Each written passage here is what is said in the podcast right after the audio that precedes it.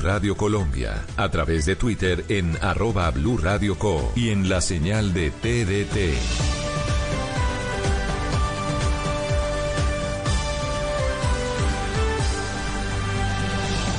Blue Radio, la nueva alternativa.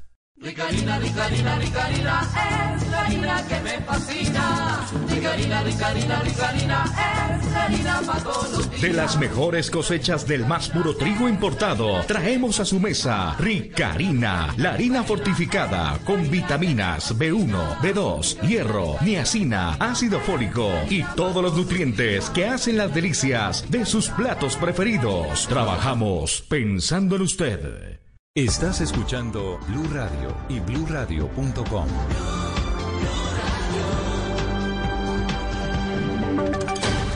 Voces y sonidos de Colombia y el mundo en Blue Radio y bluradio.com, porque la verdad es de todos. 10 de la noche, un minuto. Bienvenidos a una nueva actualización de noticias. Mucha atención porque la Personería de Bogotá denunció que en Bogotá no se estarían dando las cifras reales de ocupación ni, ni disponibilidad de ocupación de camas UCI para la atención de COVID-19.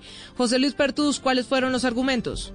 Joana, buenas noches. Una muy grave denuncia ha hecho la Personería de Bogotá esta noche sobre el manejo que se le está dando a las cifras de unidades de cuidados intensivos en Bogotá. Primero porque hay menos UCI que las que el distrito está reportando y segundo porque hay más ocupación en los centros hospitalarios. Luego de un monitoreo hecho en tiempo real por el órgano de control se encontró, por ejemplo, que la alcaldía de Bogotá reportó en el Hospital Simón Bolívar 178 unidades de cuidados intensivos para COVID, pero en realidad hay 94 y la ocupación no es del 56%, sino del 78%. Otro caso alarmante es en el hospital de Suba, donde se supone que hay asignadas 18 camas UCI para COVID, pero la personería encontró que no hay ninguna. En el hospital de Kennedy, la alcaldía manifiesta que hay 52 camas UCI para COVID, pero la entidad de control encontró que solo hay 36 y que la ocupación es del 94%. Pero además la personería monitoreó el despacho del Centro Regulador de Urgencias y Emergencias y verificó que hay IPS de la red privada del distrito donde se reportan emergencias, pero hay falta de personal médico para atenderlas, así como asistencial y además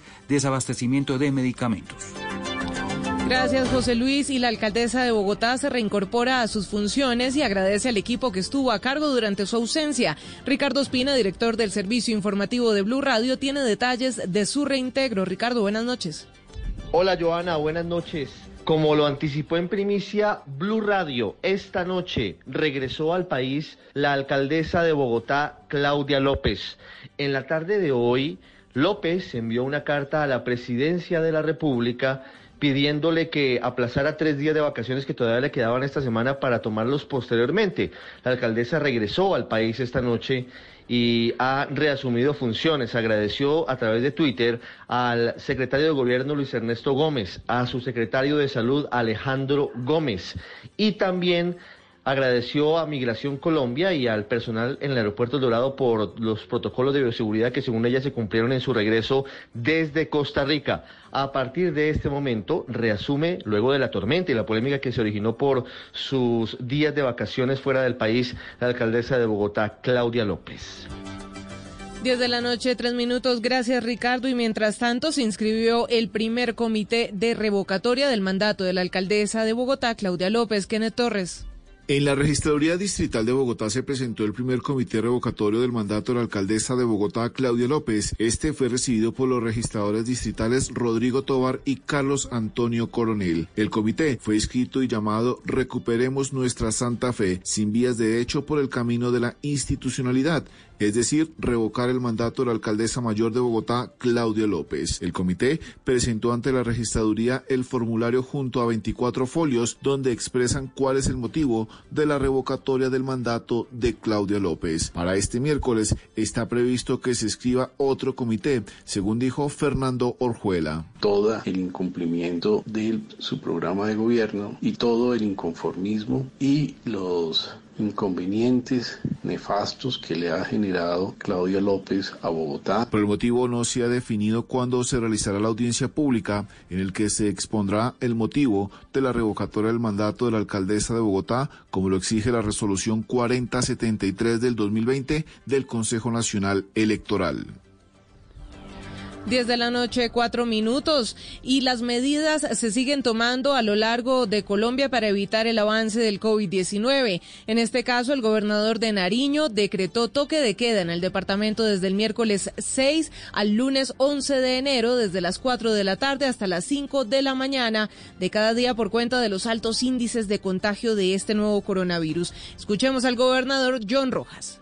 Nariñenses Hace unos días declaramos la alerta roja hospitalaria para Pasto y posteriormente para el departamento de Nariño. Se recomendó a los municipios adoptar medidas restrictivas con el fin de proteger la población frente al COVID-19. Ante el incremento de contagios y la mortalidad que ya supera los mil fallecidos, y la alta. Y en Boyacá, el gobernador de ese departamento anunció también toque de queda y ley seca para los días 8, 9, 10 y 11 de enero en toda esa zona del país. Además, señaló que en las poblaciones donde la SUSI supere el, el 80%, se deberá realizar un aislamiento preventivo obligatorio de siete días. Los detalles, Jairo Niño. El gobernador de Boyacá, Ramiro Barragán, decretó toque de queda y ley seca en los 123 municipios del departamento, ante la complicada situación que comienza a vivir esta zona del país en cuanto a positivos para coronavirus y ocupación de las unidades de cuidado intensivo, que completa cuatro días por encima del 60%. Toque de queda y ley seca durante los días 8, 9, 10 y 11 de enero desde las 8 pm hasta las 5 am del día siguiente respectivamente. En caso de que algún municipio haya decretado medidas de este tipo, se aplicará la medida que sea más restrictiva. El mandatario de los boyacenses también indicó que en las poblaciones donde la SUSI supere el 80% de ocupación, se deberá realizar aislamiento preventivo obligatorio de siete días.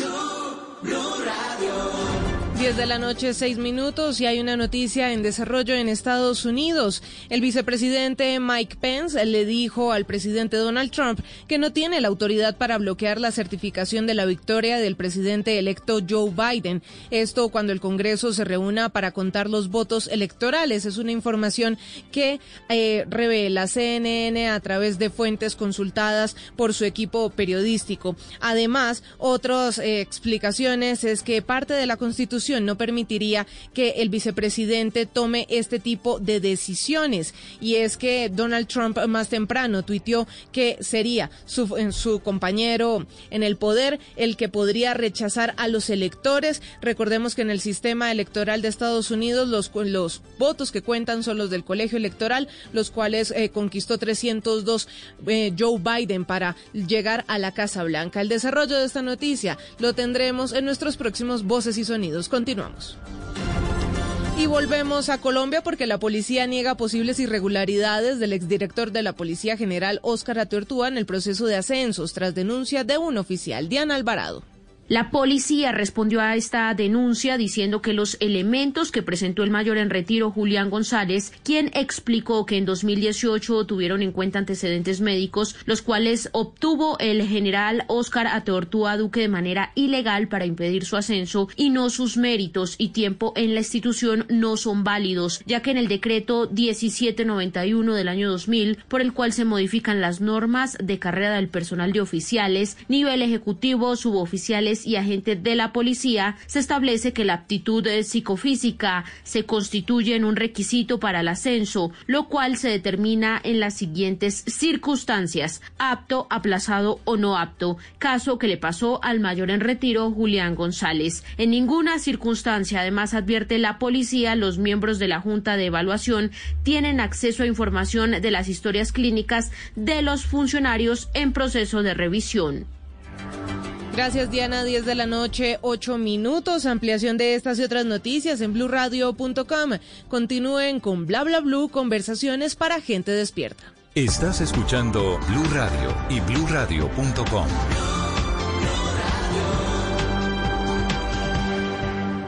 En Blue Radio estamos comprometidos con el cuidado. Lávate las manos con agua y jabón. Habla con tu jefe para poder trabajar desde casa. Lávate las manos de nuevo. Ayuda a tus hijos con las actividades académicas. Crea rutinas de actividades para aprovechar los días. Evita tocar tu cara y vuelve a lavarte las manos. En lo posible, quédate en casa. Así te cuidas y cuidas a los demás. Numeral Yo me cuido, yo te cuido. Blue Radio, la nueva alternativa. Ricarina, Ricarina, Ricarina, que me fascina. Ricarina, Ricarina, Ricarina, es la harina para. De las mejores cosechas del más puro trigo importado, traemos a su mesa Ricarina, la harina fortificada con vitaminas B1, B2, hierro, niacina, ácido fólico y todos los nutrientes que hacen las delicias de sus platos preferidos. Trabajamos pensando en usted. Estás escuchando Blue Radio. Es un buen momento para dejar volar tu imaginación con un buen libro o con esa película que tanto querías ver. Es tiempo de cuidarnos y querernos. Banco Popular. Hoy se puede. Siempre se puede. Hoy estás a un clic de elegir tu cuenta ideal. ¿Quieres consultas ilimitadas y sin cuota de manejo? Clic. Enterarte de cualquier movimiento. Clic. ¿Tener retiros ilimitados? Clic. Haz clic en bancopopular.com.co y elige tu cuenta ideal. Banco Popular. Hoy se puede. Siempre se puede. Somos Grupo Aval. Vigilado Superintendencia Financiera de Colombia. Hoy estás a un clic de elegir tu cuenta ideal. ¿Quieres giros gratis? Clic. Cientos de descuentos. Clic. Sin cuota de manejo. Clic. Haz clic en bancopopular.com.co y elige tu cuenta ideal. Banco Popular. Hoy se puede, siempre se puede. Somos Grupo Aval. Vigilado Superintendencia Financiera de Colombia. ¿Aló? ¿Buenas? Mire, le estamos llamando de Bla Bla Blue para darle la buena noticia de que usted ha acumulado programas suficientes en el 2020 y por eso le estaremos haciendo una entrega gratuita del paquete Bla Bla Blue Premium para que lo disfrute la última semana de diciembre y la primera de enero. Bla Bla Blue Premium. Las mejores entrevistas del 2020 con nuestros grandes invitados y sus anécdotas en edición de lujo, coleccionables. Esta noche a las 10, el clavadista y récord mundial Orlando Duque. A las 11, el sabor del violín de Alfredito de la Fe. Y a las 12, el entrenador fenómeno en las redes sociales, Rodrigo Garduño. Bla Bla Blue Premium. De lunes a jueves desde las 10 de la noche hasta la 1 de la mañana. Bla Bla Blue. Conversaciones para gente despierta. ¿Qué se requiere para una buena conversación? Un buen tema, un buen ambiente, buenos interlocutores, preguntarles a los que saben y dejar que todos expresen su opinión. Cada noche encontraremos los ingredientes necesarios para las mejores conversaciones en Bla Bla Blue. La manera ideal de terminar el día y comenzar uno nuevo. Aquí comienza Bla Bla Blue. Conversaciones para gente despierta. En vivo, desde el estudio principal de Blue Radio, en Bogotá, Colombia. Aquí está Bla Bla Blue. ¡Hey! ¿Qué tal? Buenas noches, bienvenidos a Bla Bla Blue Premium. Oye, yo me pregunto, ¿uno hasta cuándo puede seguir diciendo feliz año? ¿Hoy me la vale? Sí. Sí. Ah, bueno, entonces, feliz año. Feliz año para ti, claro.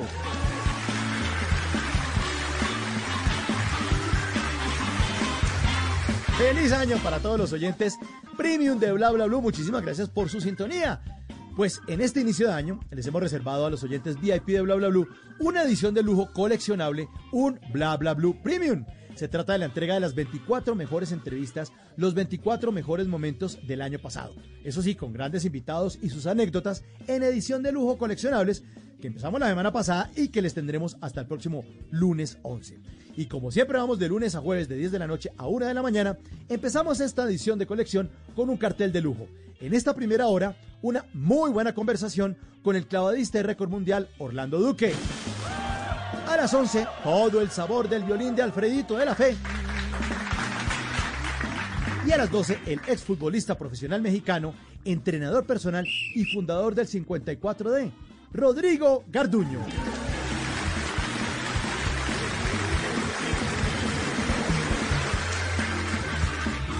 Así que todos al agua porque con el clavadista Orlando Duque empezamos esta edición de colección de Bla Bla Blue Premium. Bienvenidos.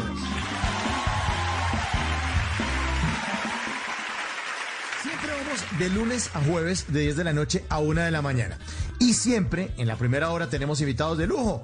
Yo por lo menos tengo lista mi tanga narizona porque vamos a todo es paraguas esta noche. Así que tenemos un programa cargado de contenido, de buena música. Ya estamos listos. Y antes de presentar a nuestro primer invitado, se ilumina el escenario de los recuerdos de Bla Bla Blue para darle la bienvenida a su majestad, Soda Estéreo.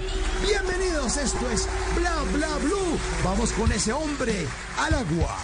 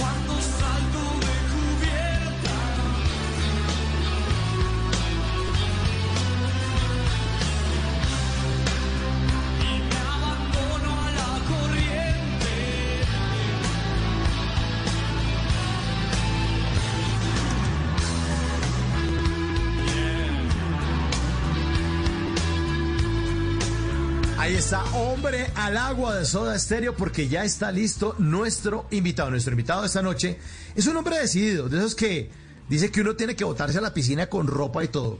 Es un gran clavadista, como yo, que esta noche me dejó clavado María haciendo el programa aquí solo. Así que recibimos por ahora con un fuerte aplauso a Orlando Duque. Bienvenido a Bla Bla Blue, campeón. Buenas noches. Buenas noches, eh, muchísimas gracias. Qué chévere, chévere estarlos aquí acompañando eh, a los que a los que estamos despiertos y es más después de que Colombia logró empatar ese, ese partido con eso sufrió un ratico. Entonces gracias por la invitación. Oiga, el partido, qué cosa tan sufrida, Orlando. No, no, no, no, no. Eso, eso es bueno, eso es bueno. A veces que lo pongan a sufrir aún un poquito. Ay, ay, ay. Bueno, ¿y usted sufre? ¿Usted sufre cuando se para en el trampolín y mira hacia abajo y mira eh, esa piscina ya como si fuera un baldecito chiquito? Sí, sí, sí. O sea, eso es normal. Eso es normal. O sea, la altura, la altura. Yo digo, el que dice que no tiene miedo a la altura es un mentiroso, porque la altura lo asusta a uno. O sea, eso hago yo. Ese es mi trabajo y a mí me asusta. Entonces, claro, uno siente uno siente, uno siente ese, ese poquito de tensión, uno siente sí, algo, algo, ese cosquilleo que, que le dice cuidado, cuidado que lo que usted va a hacer es peligroso. Entonces, pero esa sensación es chévere, esa sensación uno la aprende a, disfrutar, ¿no? Y a usarla pues a su favor también. Pues esa fue la sensación que yo tuve con el partido. Yo dije, cuidado que lo que usted va a hacer es peligroso. James, cuidado. Ay, ay. Queiroz, cuidado, Queiroz. No, no lo saque todo. Ay, bueno, listo, ahí eso. Pero bueno, usted es un gran clavadista, pero eh, usted empezó en el fútbol, ¿no? Y luego terminó en las piscinas. Sí, sí, pues a ver, es que inevitable en Colombia uno no, no seguir el fútbol, no, no intentar. Eh, obviamente los que la hacen son muy pocos, ¿no? Pero yo creo que todos jugamos, así sea por diversión. Entonces yo, yo hacía eso de cuando estaba muy, muy, muy joven, muy niño. Entonces con mis amigos jugábamos fútbol, pero jugábamos justo al lado de la piscina. Ahí era donde nosotros jugábamos. Entonces después de jugar fútbol, yo me entraba a la piscina y, y, me parecía bacanísimo ver a los, a los, a los clavadistas pues, hacer todas esas piruetas en el aire y, y me parecía muy interesante, pero pues yo lo veía desde lejos como espectador. Hasta que yo creo que fui tantas veces a la piscina que los entrenadores me reconocieron a mí, a mis amigos y nos invitaron. Dijeron, venga, ¿ustedes por qué no vienen a probar? Pues teníamos 10 años en esa edad apenas para empezar. Entonces eh, nos invitaron y de una, al otro día estábamos ahí y, y, y rapidito, rapidito cambié el fútbol por los clavados porque sí era lo que me gustaba muchísimo. Esa sensación de estar en el aire no, no se comparaba con nada. Eh, Eso ocurrió en Cali, ¿no? En las canchas panamericanas. Sí, sí, sí, en las canchas panamericanas. Aquí, pues después de los Juegos Panamericanos de 1971 que construyeron la unidad panamericana, pues todo, digamos que la mayoría de deportes están concentrados en una misma área. Entonces, eh, pues bueno, te estoy hablando hace muchos años cuando yo empecé, todos esos escenarios estaban, o sea, perfectos, estaban funcionando muy bien, entonces eh, era muy fácil estar expuesto a diferentes deportes. Yo jugué un poquitico de béisbol, hice un poquito de judo, eh, y, y, eventualmente terminé en los clavos, pero yo creo que era porque teníamos esa exposición pues a, a diferentes deportes, a probar cosas nuevas que de pronto uno ni, ni, ni se acercaría si no tuviera la oportunidad de, de pronto al menos de verlo de lejos, ¿no? Claro, Orlando, pero uno cuando es niño ve todo como un juego, porque uno juega hasta ser Superman. Y además que, en serio, lo, las mujeres no entienden que los, para los hombres muchas veces es como una alternativa a ser un superhéroe. ¿No le pasaba a usted que decía, ¿será que yo soy Superman o mejor me dedico a estudiar otra cosa, no? No, mira que, por ejemplo, yo entré a judo porque, porque un vecino mío salía a entrenar judo y él salía vestido así con el, con el, ¿cómo se llama? Con el, Claro. con el kimono, pues. Kimono, y, claro, uno lo ve y uno dice, no, pues es un ninja, ¿no? Entonces, uy, yo también quiero ser y, y yo dije, no, de una, yo me meto a judo y yo, o sea, nos íbamos a entrenar vestidos, o sea, uno caminaba en la calle, ah, y uno se sentía Claro. como, sí, como superhéroe, claro. Y, y, y entonces, eh, uno, uno, uno es así, uno es así un poquito, lo nos tienen que entender. sí, eso, es normal en, en- los, hombres. Las niñas son mucho más aterrizadas que, nosotros. ¿Y en qué momento, Orlando, usted eh, de jugar fútbol y de estar en judo y eso, cuando ya vio a la gente en las canchas panamericanas haciendo clavos en las piscinas, usted dijo, y esta vaina como que sí es lo mío? ¿En qué momento usted dijo, bueno, si no, voy a dedicar a esta vaina? Eh, a ver, yo, eh, pues, como a mí me gustaba tanto, entonces yo me dediqué a entrenar muchísimo, aprendí, aprendí bastante rápido y nosotros hicimos, eh, tuvimos un campeonato nacional eh, al que yo clasifiqué, poco menos de un año después de haber empezado y me gané una medalla de oro, una medalla de plata y una medalla de bronce. O sea, primera vez pues que yo me subí a un podio, yo feliz.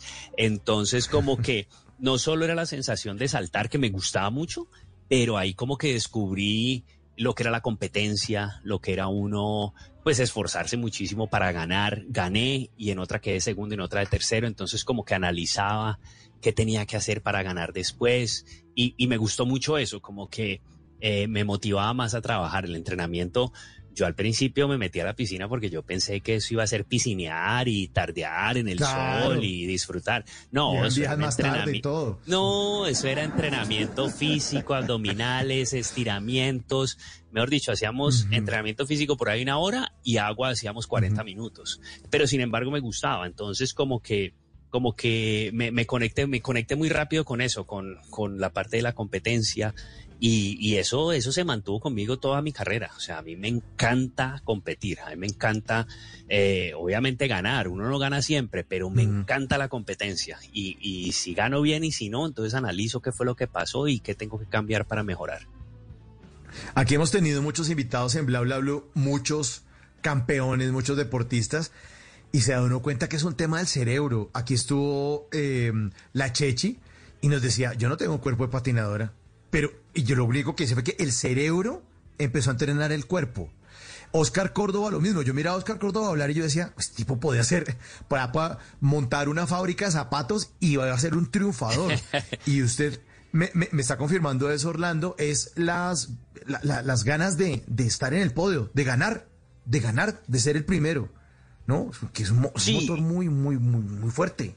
Sí, sí, sí, sí. Y, y, y mira que eh, dentro, de pronto, pues ya dentro del entorno de, de uno, el deporte, lo que uno conoce, hay gente que posiblemente puede tener un poco más de capacidad física, más capacidad técnica, pero no tienen la fortaleza mental. Y ahí, ahí es es. donde, ahí es donde uno, ahí es donde uno arrasa muchas veces. Yo desde que empecé, eh, recuerdo mucho eh, amigos míos haciendo entrevistas y decían, eh, no, es que Orlando tiene mucha fortaleza mental, Orlando tiene mucha fortaleza mental. Claro, a mí, a mí nada me, me, me atemorizaba. Yo, yo iba era a competir, yo iba a ganar y, y eso hace, eso, e- en ese momento en que todos estamos iguales, en condiciones iguales físicas, que eso se puede conseguir con mucho entrenamiento, muy buen trabajo, mucha fuerza, todos estamos fuertes, bonitos, lo que sea, pero ese poquito extra, eso te lo da esa conexión mental con el cuerpo y, y muchas veces eso es lo que le falta a la gente y, y- y estoy de Sí. acuerdo con lo que dicen ellos. eh, en ese momento Sí. donde uno necesita más, eso es mental.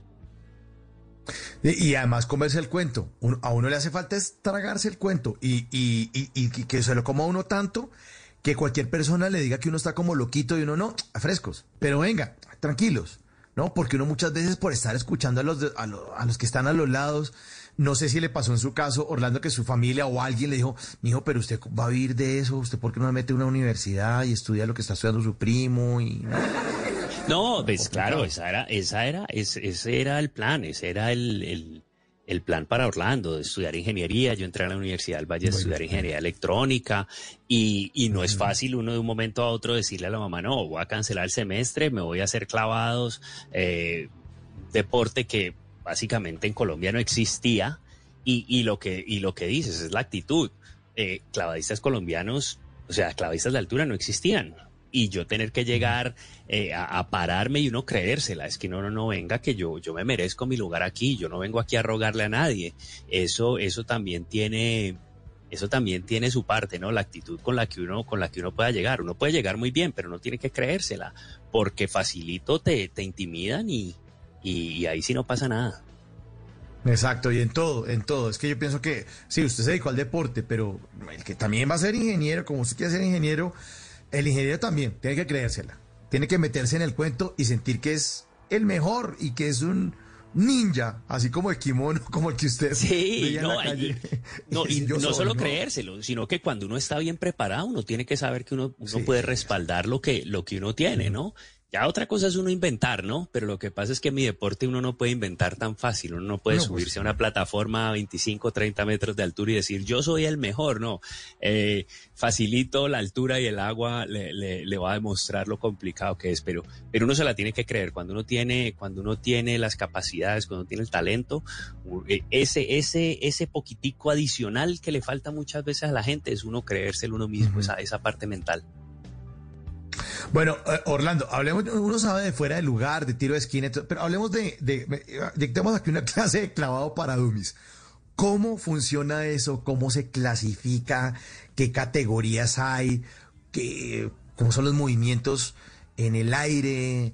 Eh, ¿Cómo funciona el tema de los clavados? Eh, Vea que no, no es tan complicado, no es tan complicado. A ver, eh, a, a la categoría que yo competí por muchos años, pues obviamente es categoría élite, súper élite, o sea, estos son 15 personas en el mundo y los mismos competimos por muchos años porque es que si estamos, haz de cuenta el top 15 del ATP, son los mismos siempre, Nadal, Federer, Djokovic, Murray, los mismos. Bueno, eh, esos somos nosotros, los mismos 15.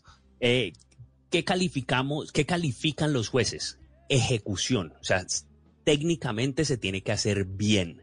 Eh, hay, hay unos elementos técnicos que, que se requieren. Por ejemplo, las piernas tienen que estar cerradas, no pueden estar las piernas separadas. Eh, los brazos las- y las piernas tienen que estar estiradas, no pueden estar dobladas. Entonces, eh, elementos técnicos, eso lo, lo- lo examinan los jueces, ¿no? Que, que haya mucha energía, que haya fuerza. eh, y yo creo que esta de pronto la gente la- está un poco más familiarizada, pues que no se salpique agua al entrar, eh, Sí. a, a uno hacer impacto con el agua. Eh, eso es en general lo que califican los jueces. Eh, ¿Dónde ganamos más puntos eh, nosotros? Obviamente en una buena ejecución, pero la dificultad de cada salto sube o baja dependiendo de cuántos elementos tenga. Entonces, obviamente si uno hace una vuelta, pues tiene un valor, pero si uno hace cinco vueltas, pues tiene mucho más valor. Eso no tiene nada que ver con la calificación. Lo difícil que sea el salto, nada. Eh, los jueces únicamente califican ejecución. Pero si yo tengo un valor más alto porque estoy haciendo más elementos, la calificación que los jueces nos dan se multiplica por ese valor del salto. Y ahí viene el total. Entonces, eh, no, no es tan complicado. O sea, ese cálculo se hace, digamos, lo hace el computador. Los jueces califican lo que ellos ven, analizan la técnica y, y dependiendo de lo complicado, eso hay una fórmula bastante eh, complicada porque pues hay muchos elementos que uno puede añadir. Eh, pero eso, eso lo hace el computador aparte. Los jueces únicamente califican eh, la, la ejecución. Y entonces, más o menos para, para en, en- en cifras así, nosotros saltamos más o menos entre 25 a 30 metros de altura. Cayendo de ahí al agua se demora uno un poco menos de 3 segundos y acelera de 0 a 85 kilómetros por hora hasta el momento que uno hace impacto con el agua. Y una vez hace impacto, desacelera en más o menos unos 4 o 5 metros de profundidad, en más o menos un segundo, un segundo y medio, a cero de nuevo. Entonces, es una aceleración bien interesante y una vez uno hace impacto, inmediatamente el agua te frena y, y- te para casi, casi, casi, casi como un accidente automovilístico donde uno se, se- le pega su buena zarandeada. Claro. Pero, pero hay una cosa que me llama la atención.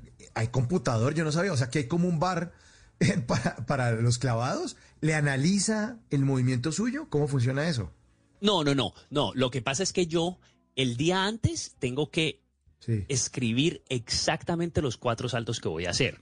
Porque si yo tengo que detalladamente cada elemento que voy a hacer, cuántas vueltas, cuántos giros, en qué posición, eso yo lo escribo y exactamente tengo que hacer lo mismo. Porque si, si no hago un elemento, el clavado es cero puntos. Puede, yo lo puedo ejecutar perfectamente técnicamente, pero si, si no hice uno de esos elementos, es cero puntos. Entonces, ahí O es donde está el computador. puede El Claro. el Uno- si el computador tiene esa información. Sí. Ah, ok, ok. No, le digo es que uno puede ver en televisión y dice, pero lo hizo bien y lo calificaron mal. Es porque usted había cantado otra cosa. Ah, Claro, claro. La- Nosotros, si el computador tiene la información, los jueces la escuchan Ah, y, y ellos califican el salto, pero eh, ellos eh, ponen la calificación y no se tienen que preocupar de más porque pues ya eh, eh, el- las calificaciones de ellos entran al computador y el computador procesa el total del salto. Ah, bueno, yo, yo jugaba a, los saltos, a los clavados, y mi hermano sí me decía lo de la salpicada, que creo que eso es algo que es muy familiar para todo el mundo. Lo que pasa es que mi hermano eh, me miraba y me decía, bótese, y yo le digo, ¿qué tanto salpicó no? Y siempre me calificaba mal. Siempre. sí, Yo no, que no es- salpicaba tanto, pero para mi hermano sí, me decía, no, mucha agua, mucha agua, venga, yo lo hago bien. Eh, de, de esos, de esos jueces muy estrictos. No, esa es la que sabemos todos. Esa es la que yo creo que esa la, la calificamos un poco más fácil. Los otros elementos en el aire, como te digo, uy, pasan a veces muy rápido todo lo que hacemos y, y el ojo de los jueces es bastante especializado para, para lograr identificar eh, y, y calificar bien los detalles y penalizar cuando, cuando no se hacen. Eh, bueno, entonces uno, antes de cada competencia, canta los cuatro saltos que va a hacer. ¿Son cuatro? Sí, sí, sí, sí. Uno tiene que exactamente hacer los mismos saltos. Eh, hay, hay una regla en la que te deja, por ejemplo, te deja cambiar el último salto. Eh, a veces de pronto después de tres saltos uno se pega un golpe o, o está lesionado eh, y, puede, y quiere cambiar de pronto a un salto más fácil, eh, pues para no complicarse la vida. Normalmente los últimos saltos son los más difíciles de la competencia, entonces eh, en, en esas situaciones se puede cambiar, pero no. Normalmente todos vamos con toda, o sea, nadie va, nadie va ahí a, a probar a ver si funciona, no. Todos vamos muy bien preparados y eh, a, menos que haya sido lesión, nadie cambia esos clavados. Siempre, siempre todos competimos al máximo. Esta noche estamos con Orlando Duque aquí en Bla Bla Blue. Y cuando regresemos nos va a contar cómo se lanzó desde un helicóptero junto a la Estatua de la Libertad. Nos va a contar eso, sí, o en la Antártida. Esta noche, aquí en Bla Bla Blue. Orlando Duque.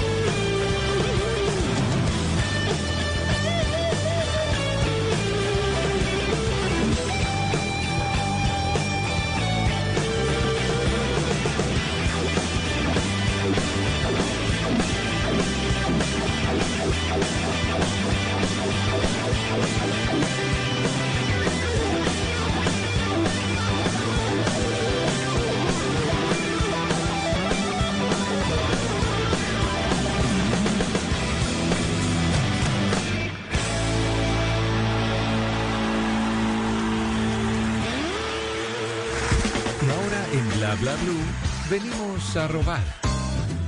Muchísimas gracias, venimos a robar porque vinimos a robar. Orlando, yo a veces me robo cosas que salen en Twitter, trinos, eh, post en Instagram, pero los arrobamos aquí en Bla Bla. Cu- A propósito, ¿cuáles son sus arrobas en las redes sociales para que los oyentes lo puedan seguir? Eh, arroba Orlando Duque en Twitter y en Instagram los dos. Arroba Orlando Duque ahí, ahí para que, para que vayan y, y le echen una ojeadita al perfil. Bueno, vinimos a robar porque venimos a robar. Arroba Fabio Rodríguez en su cuenta de Instagram posteó una especie de aviso clasificado con un comentario eh, debajo.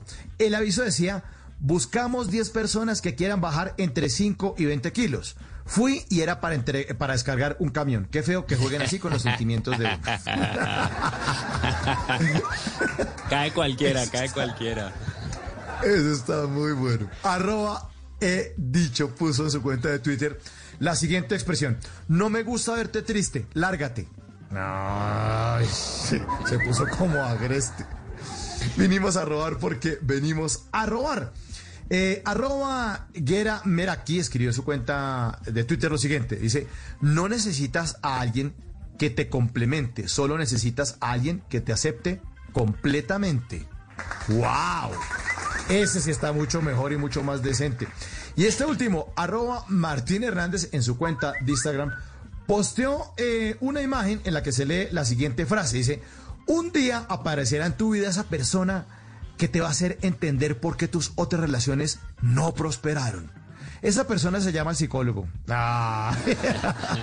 venimos a robar, porque venimos a robar. Bla bla blue. Conversaciones para gente despierta.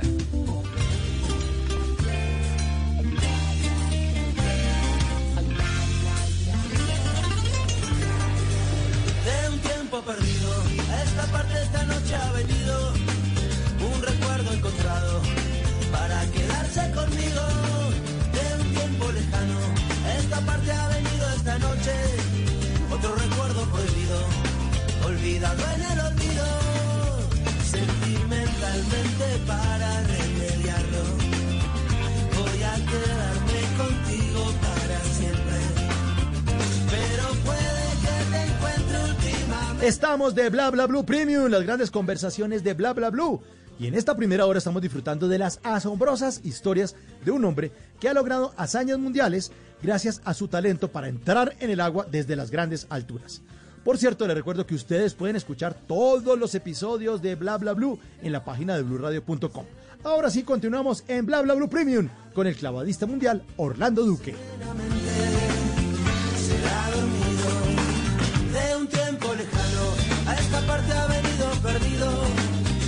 Tocarme la puerta. Recuerdo entrometido de un tiempo olvidado. Ha venido un recuerdo mojado de una tarde de lluvia de tu pelo enredado. Como siempre que se cambian los papeles voy a quedarme dormido en tu cintura. Y si me despierta el día presumido, déjame quedarme un poco en alturas. ¿Para qué contar el tiempo que nos queda? ¿Para qué contar el tiempo que se ha ido?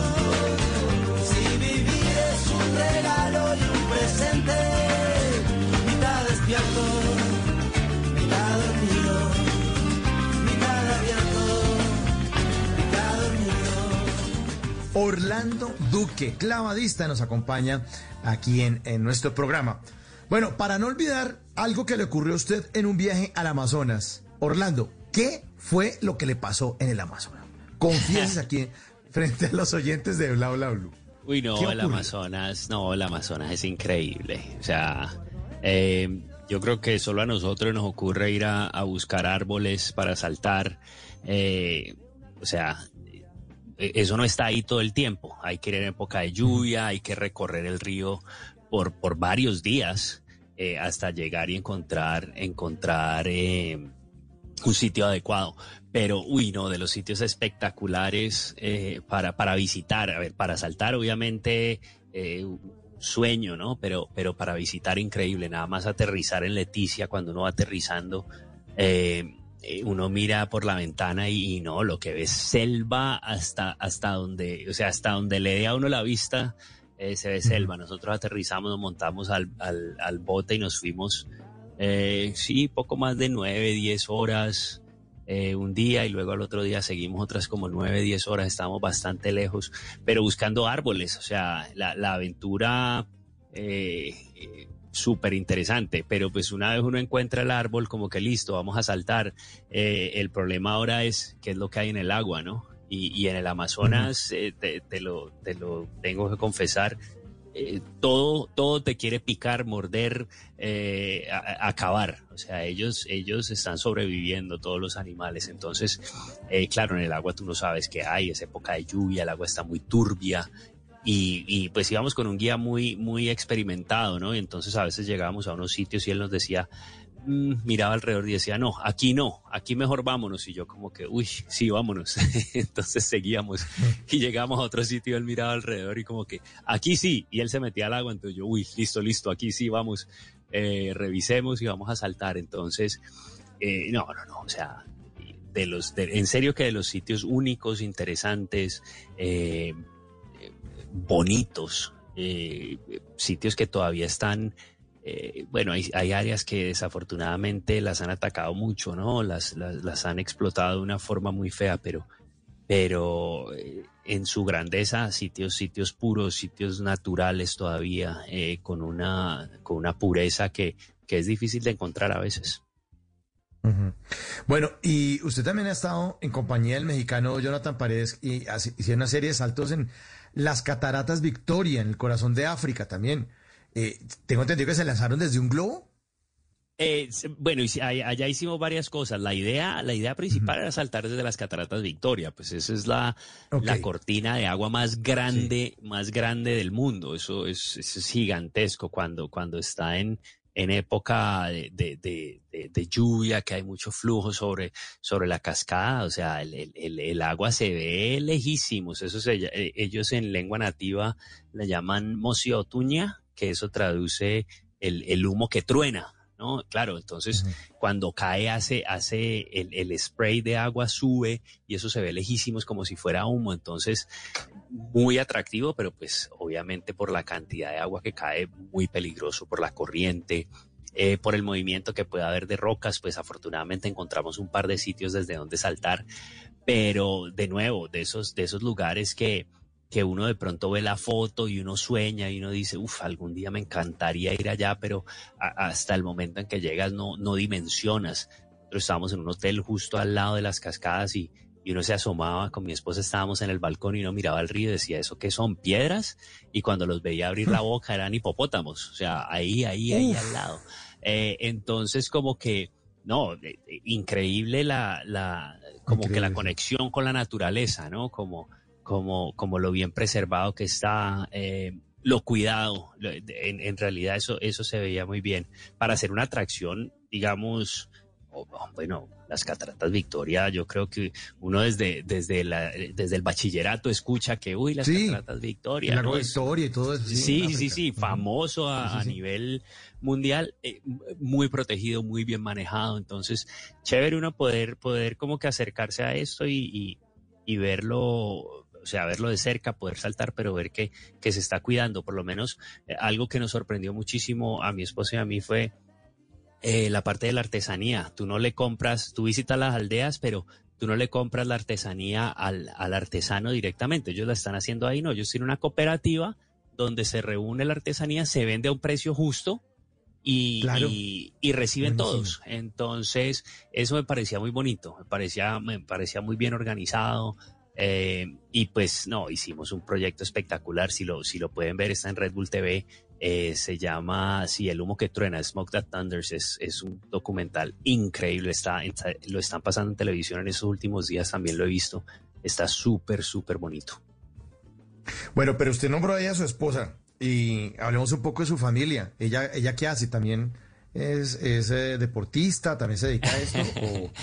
O no, ella, no. era la ingeniera eléctrica que, usted no fue. La, la, la, la, inteligente.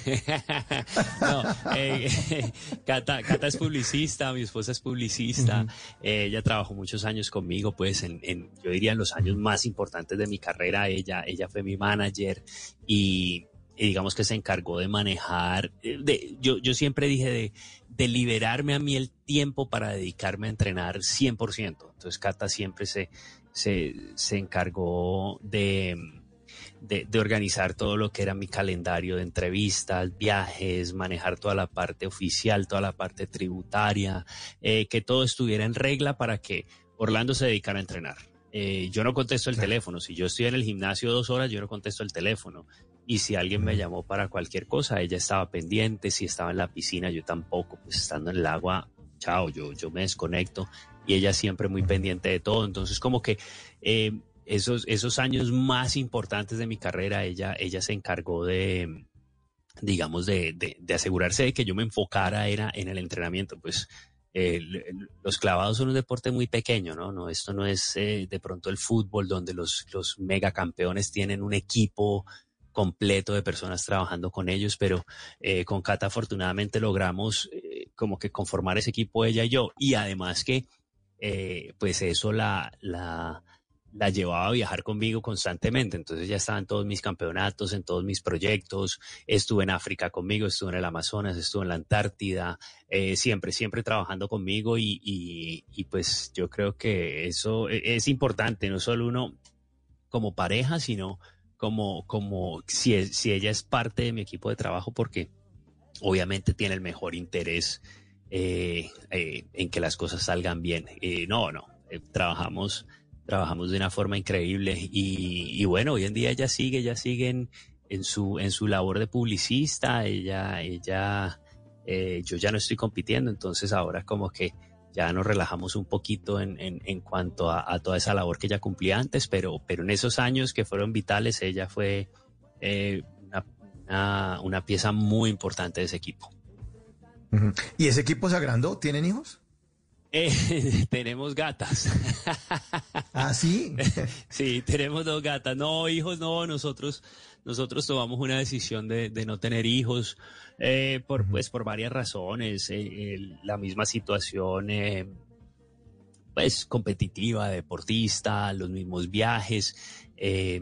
sí, o sea, hay, hay, que tomar decisiones en un momento y, y, y pues uno tiene que ser de pronto no sé, consciente, consciente de, hacia qué lado quiere uno.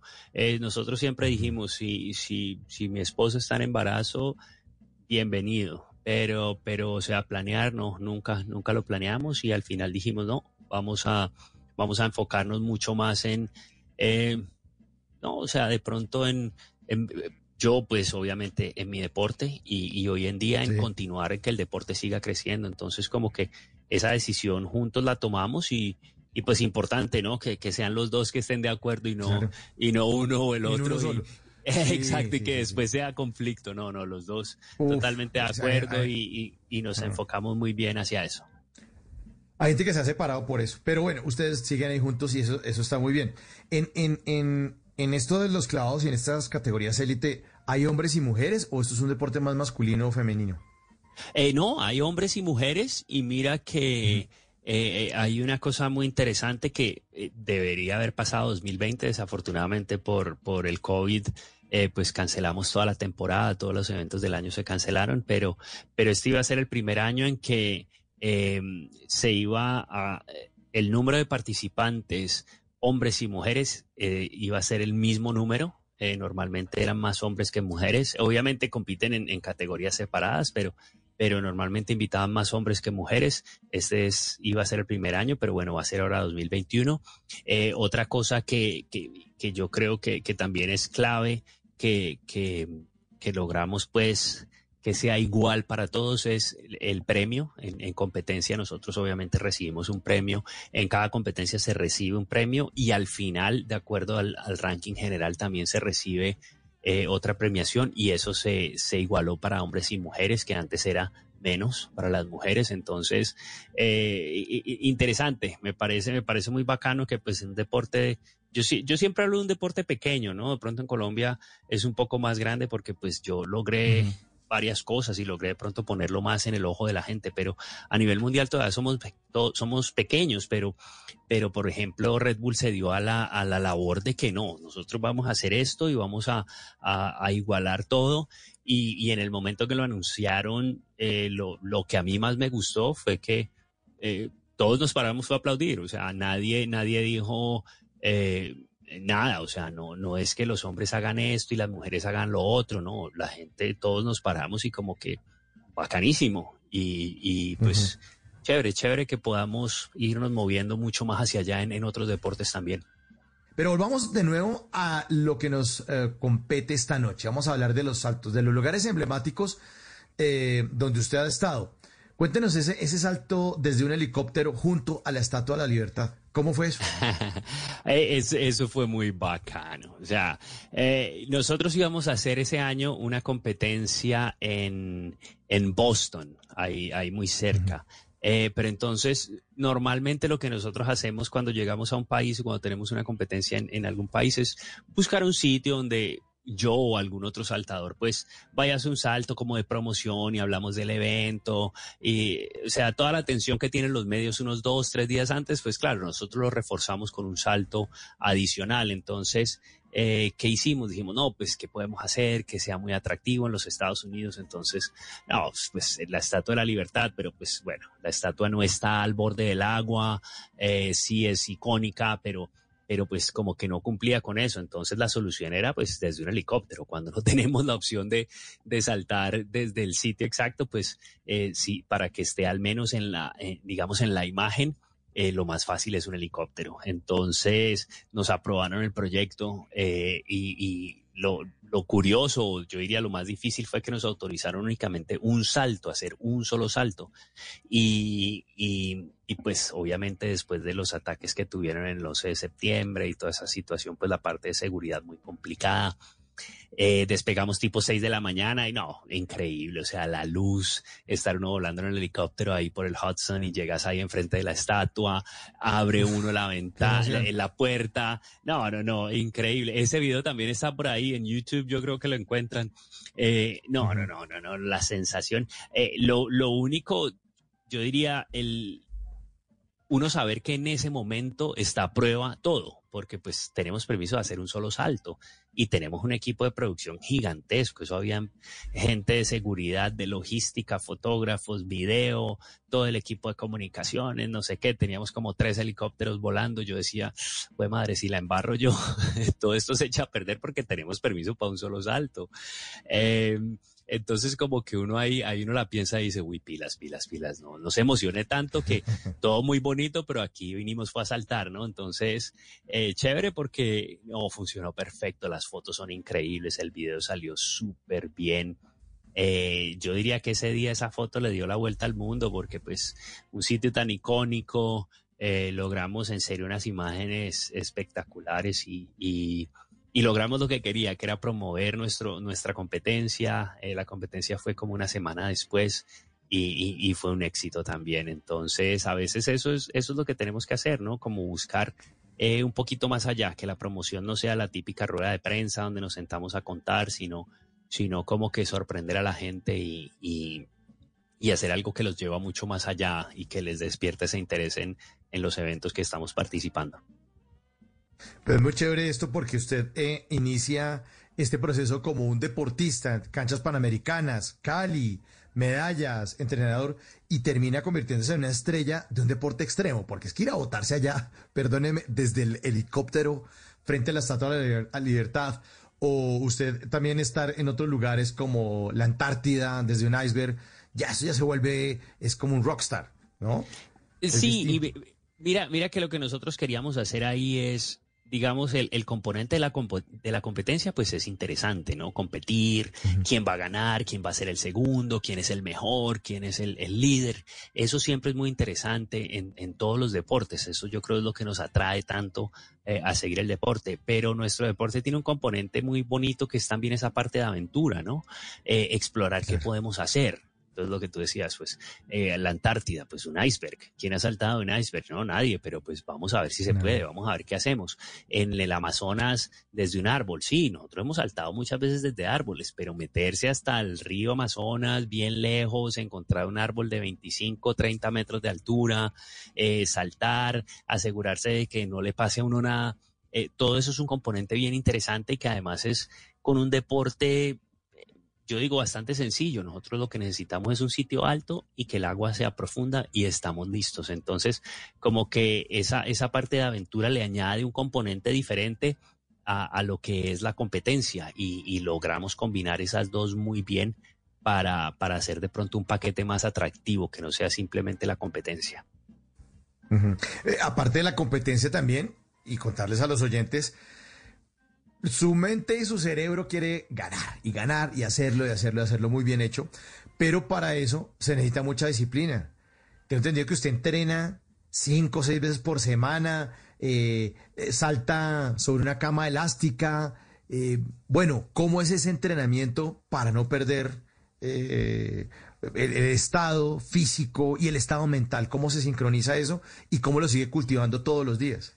Eso, eso, eso es la parte más complicada, esa es la parte más difícil y, yo creo que eh, es la decisión más importante que tiene que tomar un deportista cuando decide ser profesional, cuando decide eh, que el deporte sea su, su profesión, sea su vida porque, porque esto es un trabajo. Esto es, yo, yo siempre lo digo, esto, esto no es eh, suerte que uno no entrene ni haga nada, sino que de un momento a otro yo me ponga el traje de baño y empiece a saltar. No, esto es un trabajo de todos los días. Yo, pues ahora que no estoy compitiendo, no estoy entrenando tanto como antes. Sí estoy entrenando porque sigo haciendo muchos proyectos de aventura, que para eso necesito estar muy en forma, muy fuerte.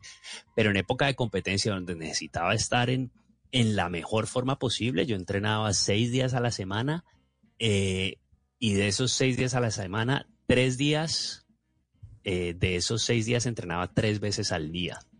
Eh, en total yo entrenaba más o menos entre cuatro a seis horas, dependiendo de qué día de entrenamiento era y uno tiene que contar también el descanso. Entonces, no es que yo entrene dos horas y me vaya a hacer vueltas y, me vaya a, no sé, a hacer 100 cosas y después vaya entre otras dos horas. Eso no sirve. Yo tengo que entrenar, luego tengo que descansar y recuperarme, descansar y hacer recuperación y volver a entrenar. Eh, no es que uno, no es que uno hágale, hágale, hágale, porque el cuerpo no funciona así. O sea, hasta el punto de yo entrenaba y me controlaban el lactato en la sangre cada 20 minutos para asegurarse que los músculos estaban trabajando de la, mejor, de la forma más eficiente, de que estábamos ganando la mayor fuerza posible, la mayor capacidad. Eh, entonces, eh, sí, es, es, es dedicarle uno la vida al deporte. Eso no es que que, un día peloteé y al otro día dije, ya, ya, listo, estoy listo para meter goles con la selección colombiana. No, no, no, hay que, hay que dedicarle la vida, hay que, hay que dedicarle el tiempo y eso es bien cansón a veces porque hay, hay momentos en que las curvas de entrenamiento requieren que uno entrene muchísimas horas y uno está cansado, pero pues eh, hay, que aprender a entender qué, qué, qué, es lo que hay que hacer en ese momento y que de esa forma es que, que se logran resultados, pero el entrenamiento en cualquier deporte al nivel élite, la gente no se imagina lo que hacen los deportistas. Eh, la gente no, no, yo creo que no ha tenido el acercamiento a ver lo, lo, difícil que es el entrenamiento de un deportista eh, de nivel élite. Pero, pero ahora que usted dice que es como un trabajo, yo se lo aplico a todo. Porque es que usted no puede ser un buen arquitecto sacando una regla y, ay, se me ocurrió semejante edificio tan hermoso. No, eso es de darle y darle y darle y trasnoche y tome tinto y haga planchas y el profesor se las despedaza en la cara y le devuelven el proyecto hasta que usted ya se vuelve en serio de la élite de arquitectura o de cualquier lugar donde usted se dedique, cualquier oficio, cualquier profesión a la que usted se dedique. Exactamente, es un trabajo. Es un trabajo, es un trabajo como cualquier otro. En, los oyentes de Bla Bla ¿en dónde pueden ver sus saltos? ¿Hay algún lugar donde esté el compilado, pero todo en, YouTube, en alguna eh, página para que eh, podamos seguirlo? Eh, hermano, en, en, Instagram, en mi página, arroba Orlando Duque, ahí hay muchas cosas, pero si ponen en Google o en YouTube Orlando Duque, salen mil videos de toda mi carrera. Hay unas cosas increíbles en Red Bull TV, tienen los ya los proyectos más grandes, lo que es los documentales un poquito más largos, documentales de 25 minutos, eso, eso no está en YouTube eh, ni nada de eso, y en, y en Red Bull TV están, están todos y creo que no tiene ningún costo. Eh, entonces ahí hay, hay muchas cosas, pero, pero hay, uy, si, si tienen tiempito, denle, denle una miradita que hay cosas muy bonitas, de verdad que eh, ahora pues yo después de veintipico de años de carrera profesional y todo, que miro hacia atrás y como que eh, disfruto y celebro todo eso que se ha hecho. Eh, hemos hecho cosas muy bonitas y, chévere, pues que, que uno, eh, pues uno como colombiano, en un deporte un poquito diferente, como, que, como que muestre que, que hay con qué, que, los colombianos tenemos con qué en, muchas cosas, no solo en fútbol, en fútbol estamos muy bien, pero, pero en otros deportes también. Qué maravilla, qué maravilla. Orlando, pues muchas gracias por hacer parte de estas conversaciones para gente despierta. Le mandamos un abrazo y estaremos pendientes de todas las locuras que se le ocurran de aquí para adelante. Eh, gracias por tantos triunfos y tantas alegrías para Colombia y por emociones, por las emociones, porque usted nos emociona con todo lo que hace. muchísimas gracias a ustedes por la invitación y bueno, eh, aquí estoy. Cuando, cuando me inviten de nuevo conversamos otro buen rato. Muchísimas gracias. Orlando Duque en Bla Bla Blue.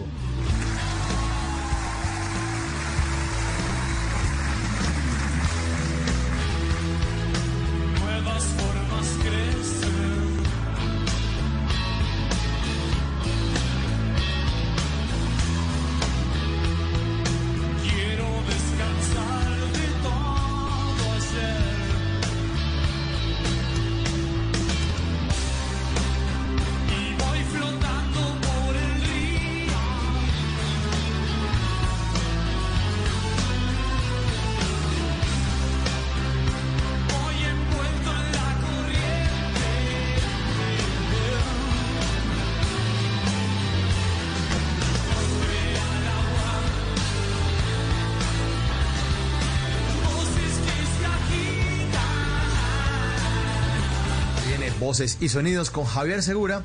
Esto es Bla Bla Blue. Ya regresamos.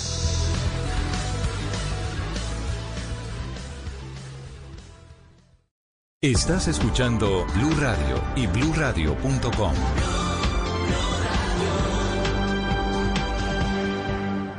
Ricarina, Ricarina, Ricarina, es la harina que me fascina. Ricarina, Ricarina, Ricarina, es la harina para todos los De las mejores cosechas del más puro trigo importado, traemos a su mesa Ricarina, la harina fortificada con vitaminas B1, B2, hierro, niacina, ácido fólico y todos los nutrientes que hacen las delicias de sus platos preferidos. Trabajamos pensando en usted. Estás escuchando Blue Radio y bluradio.com.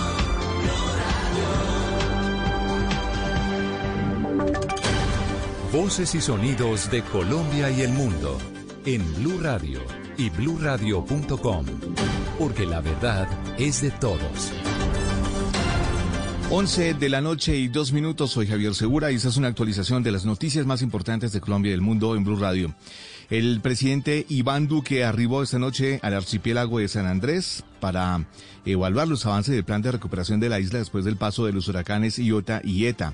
Será una jornada de 48 horas que incluye un diálogo directo con la comunidad y los responsables del denominado Plan 100. El presidente Iván Duque.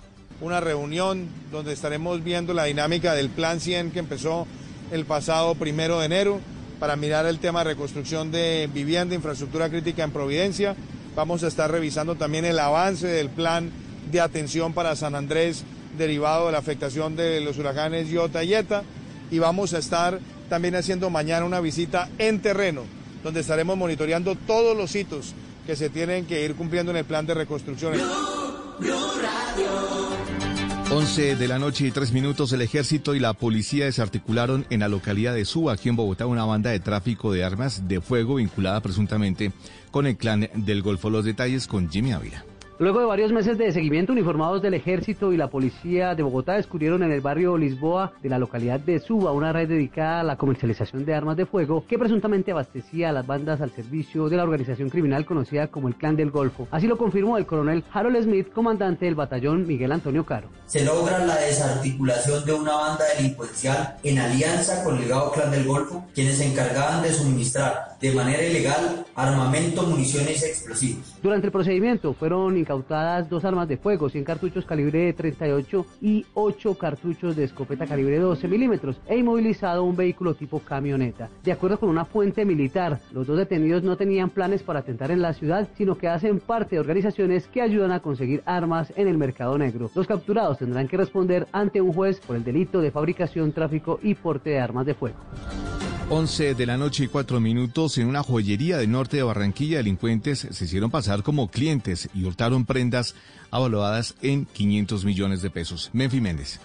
Delincuentes llegaron a bordo de una camioneta Kia e ingresaron a una joyería en el norte de Barranquilla. Inicialmente se hicieron pasar como clientes y luego amenazaron con arma de fuego al empleado y hurtaron prendas, celulares, gafas, computadores y dinero en efectivo, todo avaluado en 500 millones de pesos. A la pareja de asaltantes se sumó un tercer delincuente que ingresó y redujo a los clientes que se encontraban en el negocio. José Pérez, propietario de la joyería, narró detalles de lo ocurrido. Primero que todo, pues vieron unos relojes y, y- bueno, a, los minutos este, sacaron un arma. Aquí había un cliente, toda la persona que lo estaba atendiendo. Y un arma de fuego que, y le preguntaban que dónde estaba un dinero. El propietario demanda de las autoridades celeridad en la investigación del caso que quedó registrado en cámaras de seguridad. 11 de la noche y 5 minutos. La energía eléctrica es el servicio público por el que más se quejaron los colombianos en el 2020, según la Superservicios. Los detalles con Marcela Peña. Y es que los usuarios de energía eléctrica presentaron 112.946 trámites y solicitudes que corresponden al 43% del total. Le siguen los usuarios del gas natural y los del acueducto. La principal molestia está relacionada con la facturación. La mayoría dijo que no estaba de acuerdo con el consumo que le estaban cobrando y otro grupo más pequeño se quejó en el cobro por promedio, una estrategia que usaron varias compañías en los primeros meses del confinamiento. La superintendente Natasha Bendaño. Iniciamos 15 investigaciones administrativas eh, por presuntas irregularidades en la facturación de los servicios de energía eléctrica y gas combustible, 47 pliegos de cargos y 42 averiguaciones preliminares. Codensa, Electricaribe y Banti fueron las empresas con mayor número de quejas de sus usuarios y solo entre octubre y diciembre se presentaron más de 12.000 reclamaciones en contra de Aire y Afinia, las empresas que reemplazaron a Electricaribe. 11 de la noche y 7 minutos en Información Deportiva. Palmeiras de Brasil dio un paso gigante en Argentina en busca de la final de la Copa Libertadores. Derrotó 3 por 0 a River Plate. Cristian Marín. A pesar de que los colombianos fueron titulares, hablamos de Jorge Carrascal y Rafael Santos Borré, River Plate desentonó en los primeros 90 minutos de la gran semifinal de la Copa Libertadores de América. El equipo dirigido por Marcelo el Muñeco Gallardo terminó cayendo en su casa en el estadio de Independiente de Avellaneda tres goles por cero frente a Palmeiras de Brasil. Los goles llegaron por intermedio de Ronnie a los 27 minutos, a los 47 marcó Luis Adriano, mientras que a los 62 Matías Viña puso el 3 por 0 definitivo, jugada que además fue precedida después de una infracción cometida por Jorge Carrascal, que tuvo una conducta violenta y tuvo que ver la cartulina roja, se tuvo que ir para los vestuarios, algo que generó muchísimo malestar en el equipo millonario. Al final, Jorge Carrascal, que fue expulsado, terminó con 5.5 de calificación, mientras que Rafael Santos Borré terminó con 6.2 y vio cartulina amarilla. La vuelta será en una semana donde en suelo brasileño River Plate intentará hacer una auténtica hazaña, remontar un 3 por 0 ante Palmeiras. Noticias contra reloj en Blue Radio. Y cuando ya son las 11 de la noche y 8 minutos, la noticia en desarrollo, el chavismo retomó este martes el control del Parlamento de Venezuela, enfocado en sepultar los dos años de la jefatura del opositor Juan Guaidó, que intenta mantener un Congreso paralelo con apoyo de Estados Unidos y otros aliados internacionales, entre ellos Colombia. La cifra, según la personería, el Hospital Simón Bolívar solo tiene 94 camas asignadas para pacientes COVID y no 178, como lo ha señalado la Alcaldía Mayor de Bogotá. La ampliación de esas y otras noticias en blurradio.com y en Twitter en arroba blurradiocos y en sintonía con bla bla blue premium. La vida es muy simple, pero nos empeñamos en hacerla difícil. Confucio. Blue Radio. Estás escuchando Blue Radio y bluradio.com.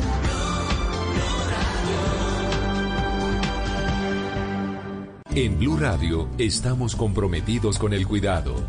Lávate las manos con agua y jabón. Habla con tu jefe para poder trabajar desde casa. Lávate las manos de nuevo.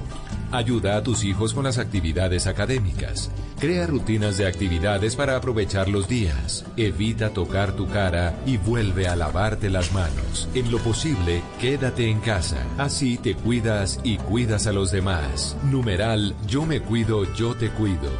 Blue Radio, la nueva alternativa.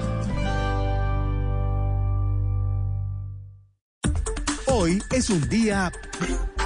Descargue Blue App. Nuevo diseño. Una app más eficiente y liviana. Notificaciones con información de última hora. Podcast, programación de Blue Radio y todas las señales nacionales Blue en vivo donde y cuando quiera. Descárguela en Google Play y App Store. Porque ustedes lo pidieron, Blue 4.0 crece. Ahora nos escuchan de lunes a viernes de 8 y 15 a 10 de la noche, con las voces más relevantes sobre la innovación, el emprendimiento, el marketing y las industrias creativas. Dirige Juan Manuel Ramírez, Blue 4.0, donde la economía digital es una excusa para conversar. Cuando creíamos que teníamos todas las respuestas, de pronto cambiaron todas las preguntas. Mario Benedetti. Blue Radio, la nueva alternativa.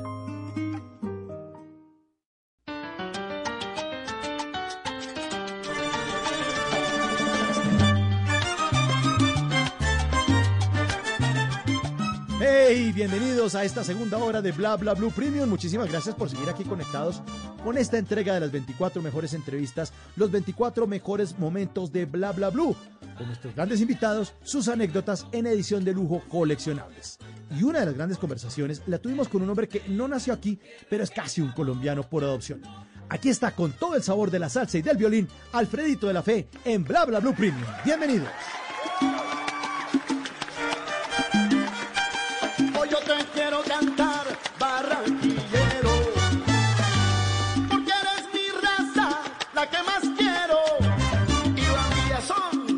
Pueblo sin igual, pueblo rumbero, con una bella esperanza por su suelo.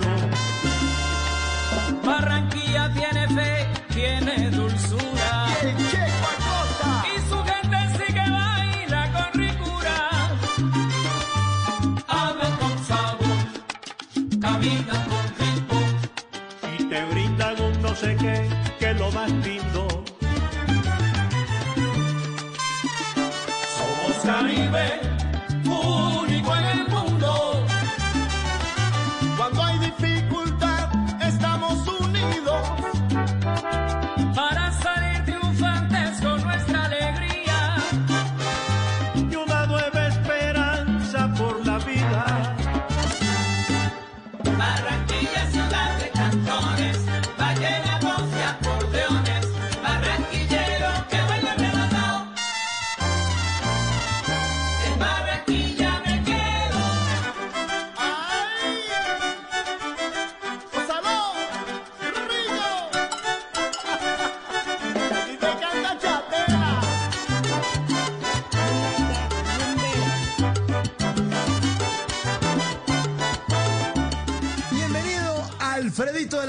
a Bla Bla Blue. Buenas noches, señor. Buenas noches. Muy buenas noches. Maestro. Aquí, tranquilito en mi casa, después de un día de trabajo bastante extenso y feliz de conversar con ustedes, Mauricio, María. Muchas gracias por esta oportunidad de tener los micrófonos de Blue para, para poder hablar con toda Colombia. Tan bello. Él dice que está tranquilito allá. Y en cambio yo ya estoy es conmocionada, emocionada con esa canción tan linda con la que empezamos el programa. Barranquilla tiene fe. Qué belleza de canción. Por favor, empecemos por ahí.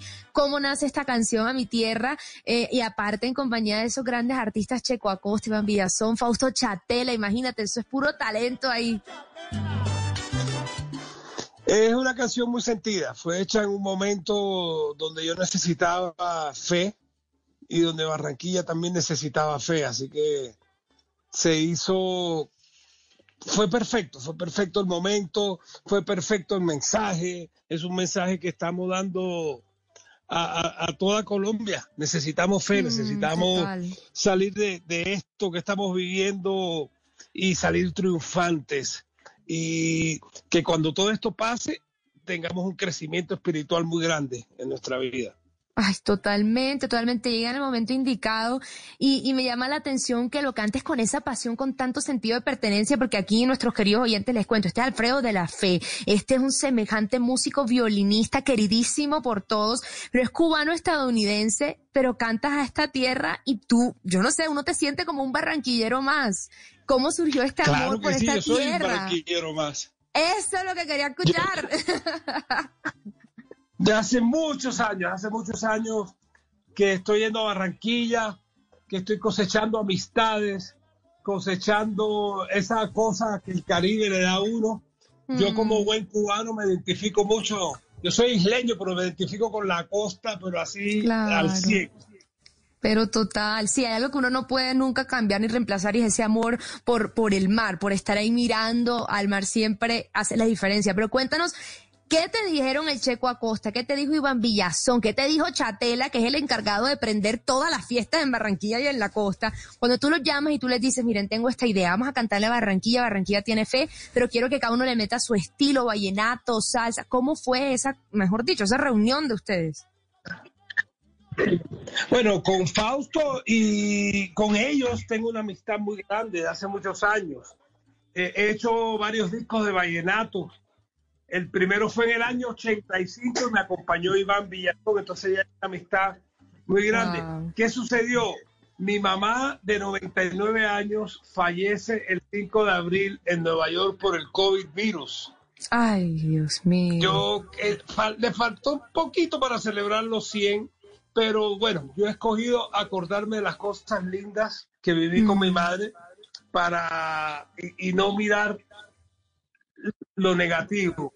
Mi mamá siempre fue un apoyo para mí con mi música, con mi vida, con todo. Entonces mi madre me dio todo en la vida. Cuando eso sucede, que ella fallece, llego yo aquí corriendo, porque tuve que salir de Nueva York corriendo por, por la pandemia, llego a Bogotá, me encierro y me llaman mis amigos de Barranquilla. Yo tengo grandes amigos en Barranquilla. Yo estoy yendo a Barranquilla desde el año ochenta y pico. Gané un Congo de Oro en un carnaval, he ido a muchos carnavales ya, ya he echado raíces allá. Y me dicen, nosotros también necesitamos algo que nos dé una esperanza. Yo estaba, yo estaba un poco bajo de nota, eh, yo necesitaba una esperanza, necesitaba un acto de fe.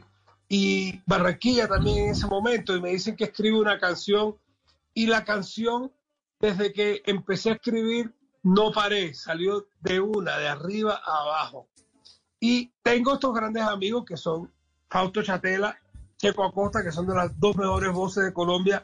Y lo, y lo raro es que Iván Villazón nunca había cantado salsa en su vida, jamás, pero es un salsero. Y Iván conoce mucho de salsa. Iván eh, me sorprende cuando en los pocos viajes que hemos hecho me dice, oye, este tema de fulano y este tema, y aquí está tocando este y tanto. Entonces es una persona que sabe, y cuando le hago la invitación para que, para que haga salsa, me dice, nunca lo he hecho, pero me le... Y no solamente ellos, los músicos que me acompañan aquí, Dani Rosal, eh, músicos con el que he trabajado, eh, pianista, percusionista, bajista, toca de todo, y, y juntos hicimos el arreglo de la canción, hicimos la producción de la canción. Desafortunadamente, todo el mundo tuvo que grabar a distancia. Claro. pero unimos toda esa fuerza para hacer Barranquilla un momento que verdaderamente lo necesitaba y lo necesita. Y yo también necesitaba esa canción, entonces fue, fue algo perfecto. A veces las cosas no se planean y, salen, yo creo que dirigidas por un ser supremo que es Dios, ¿entiendes? Mm, totalmente. Y pues la verdad te agradecemos porque la primera vez que yo la escuché o sea, me sacó una sonrisa oreja a oreja y dije, esto me hace tener fe, tal cual como dice el título de la canción y esperanza. Y lo que no se puede negar es esa belleza de sonido de violín que acompaña esta canción y que como siempre te representa a ti, eh, Alfredito. Y es un instrumento que tú empezaste a estudiar desde, no sé, los 10, 12 años y, y de repente un día te enamoraste de la salsa y pasaste hacia la salsa. ¿Cómo fue descubrir este, como la salsa a partir del violín? Bueno, mira, yo, yo descubrí el violín cuando tenía dos años en Cuba. Yo vi un violín en televisión. Mis padres fueron los que me contaron que esa fue, era mi edad. Y yo pensé que, que no existía, que era magia de la televisión. Después a Wow. los cuatro años vi un violín en una tienda en La Habana y me di cuenta que era real. Y cuando yo tenía seis años, mi padre llegó a la casa con un violín que se había encontrado en la basura. Un violín sin cuerdas, sin arco. Mi padre, que se llamó Alfredo de la Fe, fue el primer cantante de habla hispana en cantar ópera en la escala de Milán y en el Colón de Buenos Aires en 1918 y 1919, cuando tenía que ser italiano, una persona necesariamente para cantar ópera. Él fue el primero. Y mi padre vio mi insistencia y bueno, yo no tenía cuerdas, yo no tenía arco. Mi madrina de bautizo fue la señora Celia Cruz. ¡Wow! Y, an- y antes de irse de Cuba, ella me regala mis primeras cuerdas y mi arco. Y me dice, regalo eh, esto para que con el compromiso de que lleve nuestra música y nuestro legado por todo el mundo. Y efectivamente he viajado medio mundo ya con mi música y con ese legado latino. Eh, mi padre, viendo mi existencia, me lleva al Conservatorio de La Habana. Yo tenía ocho años y ahí empiezo los estudios. A los, nueve, a los diez años gano una beca para estudiar en Polonia, en Varsovia. Y cuando y en un regreso a Cuba de vacaciones nos vamos a Estados Unidos. Eh, fue una odisea bastante pesada. Estuvimos 16 días perdidos en el mar con una tormenta y, y, salimos, llegamos y empecé a estudiar en la escuela Juilliard de Nueva York, pero a los 12 años es que yo me vuelvo músico profesional, pero más haciendo música clásica, tocando lo que años después se le bautizó como salsa. Yo empecé a, a yo estudié con José Fajardo, el mago de la flauta, eh, con un violinista que se llama Pupi Legarreta, que todavía vive, que es uno de los mejores, y ellos me enseñaron la raíz de mi música. Y ahí es que me vuelvo, yo hice mi primer gira por Europa cuando tenía 12 años. No puede ser. Como profesional. wow. Pero, ¿Qué tal la ¿cómo? leyenda? Pero Ah, ¿qué María, tal esto? por Estamos favor. hablando de los nueve, ocho, diez años y este hombre ya había recorrido el mundo entero con ese talento y, y además con semejante madrina, Celia Cruz, y con ese talento en la sangre de tu papá cantante de ópera. No, no, no, esto, mejor dicho, es impresionante. Pero más allá del talento, que sin duda, qué preparación, hay algo que tienes tú y es ese carisma. Y yo creo que eso al final, por mucho que uno estudie, toca sacarlo de otro lado y ese, y ese como esa energía tan chévere, tan cálida, aquí es, ¿cómo lo atribuyes? No, mira, yo pienso que el talento es una cosa, pero yo pienso que un artista no es tanto el virtuosismo ni el talento, sino eh, la capacidad de transmitir. Mm. Y yo pienso que uno se tiene que parar en un escenario. Yo digo, Dios me puso aquí y me tocó así con una varita mágica para que yo me subiera a un escenario a dar amor a través de mi música. Entonces, eso va más allá de los estudios, eso va más allá del talento, eso es, eso es como, como una luz, como una magia que el creador le da a uno para uno poder transmitir alegría a la gente. Entonces, Me no, encanta. no, eso no me hace mejor ni más especial que nadie. Sigo siendo un ser humano común y corriente, igual a los amigos míos que aquí en la avenida 13 venden dulces en la calle y venden cosas en la calle. Es, lo- es exactamente lo mismo. Es poder, fíjate que yo pienso, eh, yo no soy, no estoy eva- evangelizando, yo hablo de un poder superior como cada cual lo, lo quiera ver. Yo pienso que la gente trata de transar a Dios, la gente le dice a Dios, Dios mío, dame tal cosa y te regalo 500 velas en, en la iglesia. Dios no necesita velas. Mm. ¿Entiendes? Dios, es- Dios tiene todo el poder de todo, pero cuando tú vas por la calle y, un- y un vendedor te sonríe y te dice, hijo, que Dios te bendiga, ese es Dios manifestándose. La gente dice que Dios no habla, pero Dios sí habla y habla a través de muchas personas y habla a través de muchas, se manifiesta de muchas formas, con color, con sabor, con olor, con todo. Ah, qué belleza, qué Y belleza. con la buena música, y con la buena música del maestro Alfredo de la Fe. La música, mira, tú no sabes, yo ahora me siento a veces un poquito triste de ver que los artistas eh, aquí en Colombia hoy en día no están siendo apoyados. Fuimos los primeros que paramos y los últimos que vamos a volver. Y yo digo, ¿cómo hubieran pasado todos la pandemia sin música, sin una buena película, sin, sin- sin actores? Eh, no sería posible. Un país sin, sin arte no, le faltan muchas cosas cuando no tiene arte un país. Y aquí nos vemos nosotros los artistas eh, encerrados en la casa igual, porque hay que hacerlo, porque hay que cuidarse, hay que protegerse, pero sin ningún apoyo. Pre- eh, y y es, es absurdo, es absurdo, es triste, es algo que confunde, incer- una incertidumbre. que, Dios mío, ¿qué está pasando? Llevo tantos años de mi vida, no solamente yo, muchos colegas dando amor a través de la música y ahora veo a muchos colegas en la calle durmiendo en una esquina tapándose con una con un- con una cobija porque no tienen cómo vivir, pidiendo limosna después que han, que han dedicado una vida entera a dar su arte para la alegría de todos. Entonces, digo, ¿qué está pasando, Dios mío? Yo digo que con esta pandemia hay dos formas de ver las cosas, o como una desgracia y un castigo, o como una oportunidad para crecer. Así Entonces, es. cuando algunos de nuestros dirigentes, en vez de, de, veo que no están creciendo, que están es aprovechándose, que están, mejor dicho, haciendo lo, lo que mejor saben hacer, que es manipular.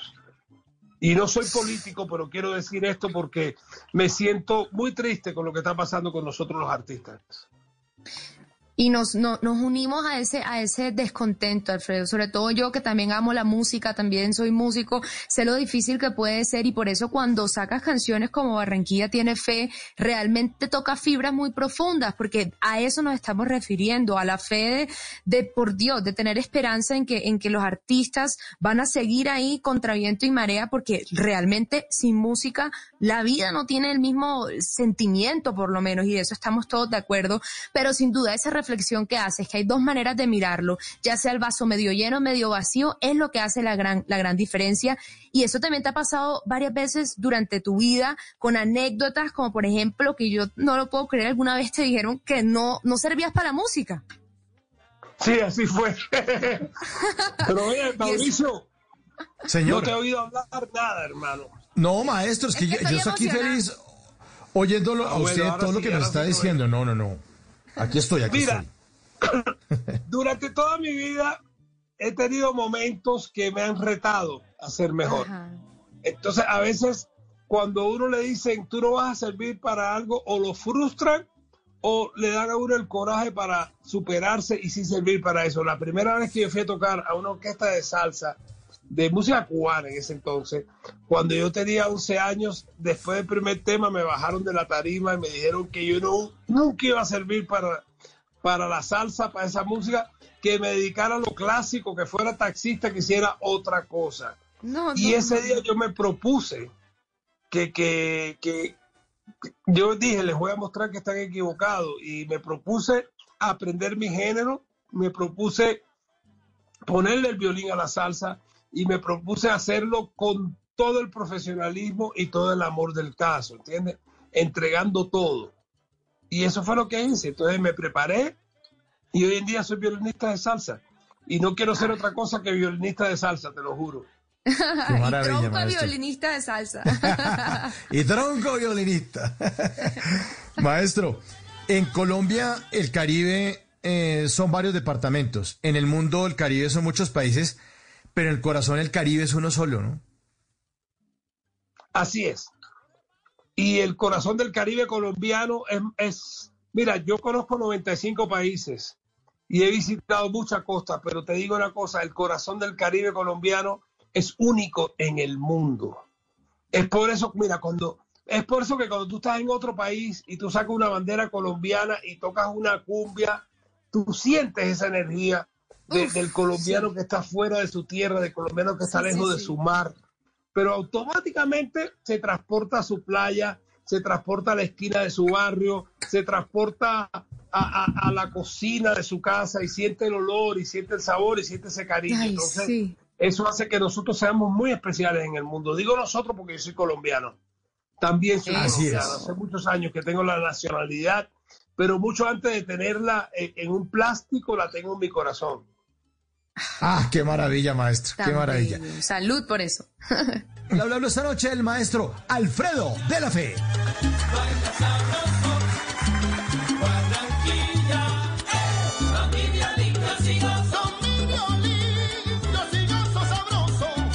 Y ahora en Bla Bla Blue venimos a robar.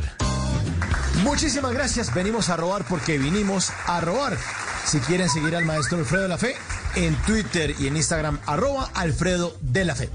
Venimos a robar porque venimos a robar. Yo a veces me robo cosas, maestro, me robo cosas de Twitter, de Instagram, pero las arrobamos aquí en Bla Bla Blue. Como por ejemplo esta. Luis Ramírez, en su cuenta de Instagram, em, posteó una imagen en la que se lee el siguiente texto. Dice así.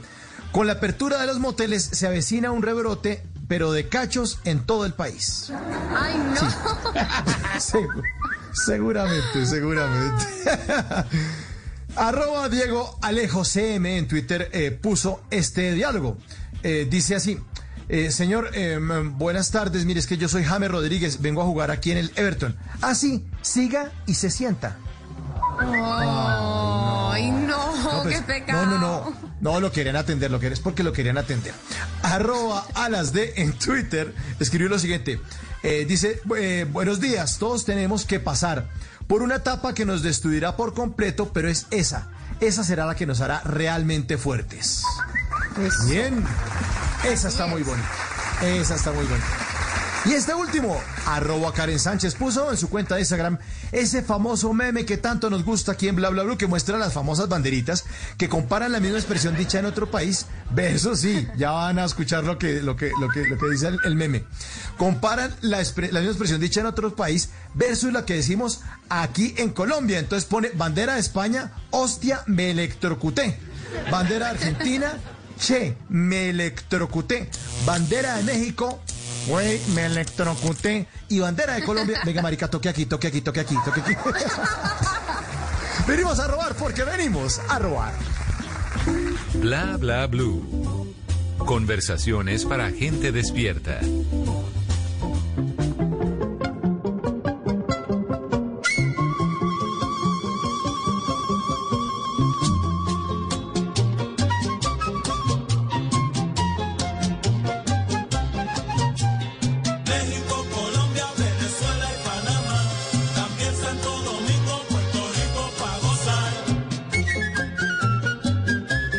Estamos de Bla Bla Blue Premium, las grandes conversaciones de Bla Bla Blue. Y en esta segunda hora estamos disfrutando del sabor de uno de los grandes músicos de la salsa con historias increíbles al lado de grandes leyendas tan importantes como él.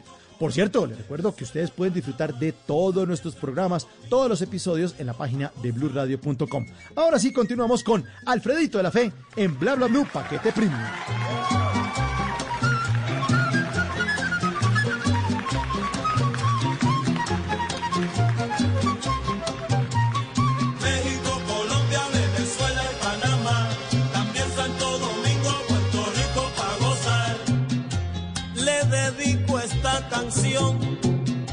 A la América Latina.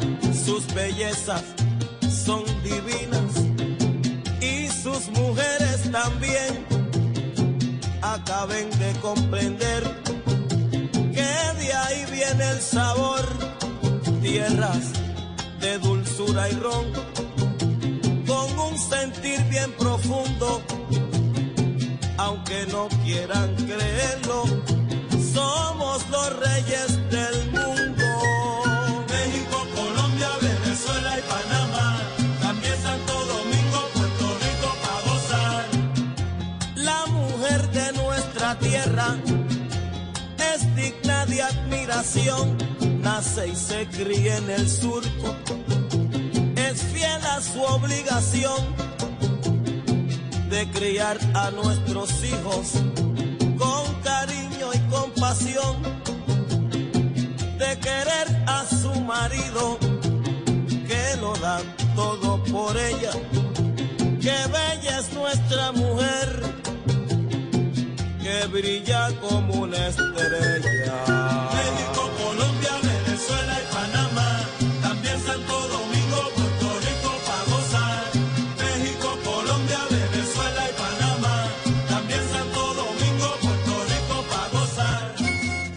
Los Reyes del Mundo, Alfredo de la Fe. Este es un clásico de clásicos, maestro. Con este lo, lo reconocemos fácilmente en cualquier lugar. Y como usted decía, en cualquier lugar del mundo donde uno oiga su música, pues sabe que ahí está el toque mágico de ese violín de Alfredo de la Fe. Esta canción, ¿cómo, cómo ocurrió? ¿Cuál es el origen de esta canción? Mira, tú no me vas a creer, te voy a, voy a ser muy sincero. Nosotros estábamos haciendo el disco Triunfo. En esa época era acetato, era disco acetato. Teníamos ya todo listo. Yo me tuve tres meses haciendo arreglos, preparando la producción para que todo fuera perfecto. Faltaban seis minutos para llenar el acetato. Y tú puedes creer que yo en el, en el sanitario del estudio de grabación, cogí un papel, escribí una letra, regresé y le dije, vamos a grabar. Y me dijeron, ¿qué? Digo, no sé. Le dije al pianista, hazle esto, al bajista, haz esto. No. Eh, la canción dura seis minutos y nos demoramos seis minutos en grabarla. Eso no fue planeado, eso fue una cosa espontánea totalmente. Y esta canción me ha acompañado toda la vida. Te digo que me han, me han amenazado. He estado tocando en, en un sitio y alguien me ha mostrado un revólver y me, ha- y me ha dicho, me vas a tocar Somos los Reyes del Mundo, ¿verdad? Y yo le he dicho, claro, mi hermano, no te preocupes, ¿entiendes? Es una canción que salió así, de espontaneidad total y que de verdad, todavía hoy en día, yo recibo regalías de esa canción porque suena en muchos lugares del mundo. cría en el sur. Es fiel a su obligación de criar a Si no, es que pro- toca volver a oírla después de esa anécdota. Componer una canción así a último minuto, al- tiene que estar uno muy conectado con la inspiración ahí para escribir, ¿no? Eh, dicen que las mejores ideas suceden en el baño, ¿verdad? Sí. Sí. Ese y es el así dicho. fue. Esa- esta idea sucedió en el baño. Entonces, fue algo que, que la, yo, eh, es increíble porque el resto del disco, que es muy bueno, lo recomiendo. Mira, y también aprovechando la gentileza de ustedes, quiero decirle a todo el mundo que mi música se encuentra en todas las plataformas digitales, en Ah. Spotify, en Deezer, en todas, en todas, entonces que la pueden escuchar. Y si no, que también me, les gusta- me gustaría decirle a todo el mundo que me sigan en mis redes, en, en lo que es eh, Twitter, eh, Facebook, Instagram, que arroba Alfredo de la Fe, que hablen conmigo. Estamos contando, estoy contando historias de la salsa que nadie sabe, como la vez que vi a Celia Cruz sin peluca, por ejemplo. La vez que le robé los zapatos a Tito Puente en un avión y le tocó pasar una aduana árabe descalzo y lo miraban como un animal raro. Estoy contando historias que solamente yo las viví y también dando consejos. Estoy dando recetas de, de cocina porque mi madre fue cocinera de dos presidentes en Cuba. Entonces, antes de aprender a tocar violín, ya yo estaba cocinando. Me encanta cocinar. Yo digo a veces que soy mejor cocinero que músico. Entonces, estoy regalando recetas. Estamos haciendo cosas para, para motivar a la gente, para que la gente no sienta esa incertidumbre, ese no sé qué, de que no sabe qué se va a pasar. Entonces, a través de las redes y gracias a mi compañera de vida, que es la que maneja todo eso, estamos haciendo una labor muy linda, muy, muy linda. Entonces vuelvo y le digo, arroba Alfredo de la Fe, síganme, pregúntenme, busquen cosas que vamos a estar haciendo cosas muy interesantes. Gracias Pero- por, Bueno, por pues, dejarme comunicar esto. Claro, maestro, pero eso es un negocio. Tiene que echarse una anécdota de esas. Ya dijimos y lo dejamos que No, dijera sus redes y te bueno, cuento, una, una, una sola. Estábamos en Imatra, que es arriba de Finlandia, en el círculo polar, donde es de noche 24 horas, en invierno no se ve la luz. Y estábamos en el hotel y se fue la luz. Y yo era, yo era el director de Celia, yo fui el director de Celia para Europa muchos años. Y salgo yo al pasillo y oigo la voz de Celia en oscuras, que me dice, mi ahijado, ¿qué pasó? Le digo, no sé, empezamos a conversar y en eso llegó el ascensor que tenía planta eléctrica y cuando abre la puerta del ascensor que le da la luz, Celia estaba sin peluca. Tenía unos moñitos, así casi no tenía pelo. Y yo no tenía cabello. Yo hablando con ella trataba de no mirarle la cabeza, pero se me iban los ojos. ¿Cómo hacía? Le digo, bueno, madrina, voy a averiguar qué está pasando y ya te cuento. Y me monto al ascensor y antes que cierre la puerta me dice, oye, digo, le di, me dice, tú no has visto nada. Y dije, no, tranquilo, yo no le cuento a nadie. Y claro, le conté a todo el mundo. Todavía lo estoy contando. Entonces, anécdotas como esa, el haber vivido en Cali con Héctor Lavoe, vivimos en el mismo apartamento, hay unas anécdotas increíbles. El haber tocado con Tito Puente con la Fania, grabar los violines de periódico de ayer y el cantante. Son anécdotas muy especiales, cosas muy mías, muy de mi vida, y eso lo estamos contando en nuestras redes también, contando sobre cómo yo salí de la droga, que fue un momento muy oscuro de mi vida. Yo les contaba a ustedes que empecé mi primer gira por Europa a los 12 años, pero a esa edad también empecé a consumir droga y casi me cuesta la vida. Entonces también fue algo que superé, superé hace ya más de 30 años y que le digo a las personas que están escuchando en este momento, que están teniendo ese problema de droga que yo sé cómo se siente, se siente horrible, es que sí se puede salir de eso, ¿entiendes? Si salí yo, puede salir cualquiera. Entonces, que, que busquen ayuda. También, búsquenme en mis redes si tienen ese problema y escríbame que yo trataré de ayudar como sea, de, de ubicarlos en un grupo de apoyo, de hacer muchas cosas que, que son necesarias porque ese es un deber que yo tengo con la humanidad. Increíble, increíble de anécdotas de ese nivel y también con esta historia de vida que compartes. ¿Y alguna vez no has pensado en, en escribir un libro? Sí, ya, ya lo. eh, bueno, yo no soy escritor, yo escribo canciones, escribí mi historia. Eh, hay una editorial que está interesado y lo, estoy, lo estoy tratando con un escritor de verdad y reescribiéndolo, porque de verdad es- son historias increíbles. Mira, cuando nací yo me estaba muriendo, me entregaron desahuciado a mis padres. Mi papá me cogió en los brazos y me llevó a la iglesia de las Mercedes, de la puerta hasta el altar, y yo me salvé. Después, cuando salimos de Cuba, 16 días en el mar, y yo me salvé también. Y después salir de la droga fue otro milagro. Entonces, sí existen los milagros. Eh, Yo creo que el creador me quiere muchísimo y que no, no, no me va a abandonar nunca. Si no me abandonó en esos momentos, ahora sí que menos. Entonces sí estoy escribiendo. Estoy haciendo todo. Eh, también haciendo otros temas musicales. Ahora que, que llegó este problema, yo decía, Dios mío, yo cuando voy a tocar otra vez, y dije, bueno, voy a hacer rumbas virtuales. Entonces estoy haciendo Wow. rumbas virtuales donde la gente se conecta, baila, brinda, eh, se ríe, yo le cuento anécdotas, toco. Lo bueno es que puedo tocar todo tipo de música, tango, rancheras, boleros, son cubanos, salsa. Entonces me da la oportunidad también de, de diversificarme más con mi música. Y es la forma que estoy haciendo para seguir dando alegría a través de, de estas rumbas virtuales.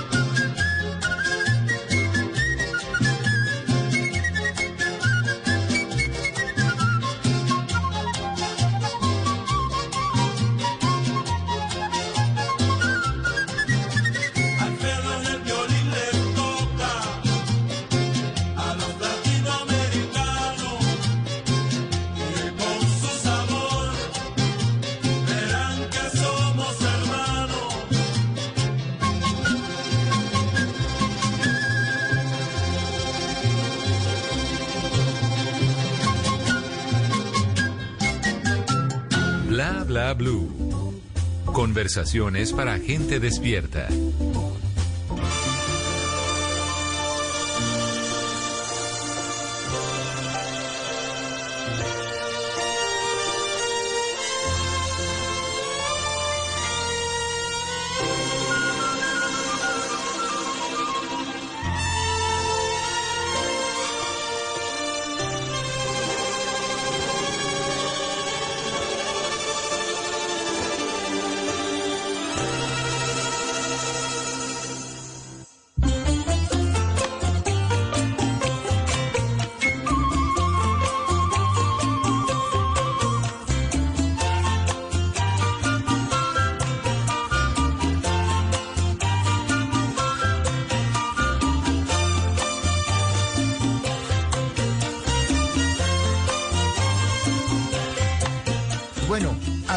Porque esta canción a palo seco es muy difícil. Yo aquí estoy tomando pura agua, pero es que uno oye esto, maestro, y uno dice, no, un ron, ¿qué? ¿Qué? No, no, no, algo para acompañar.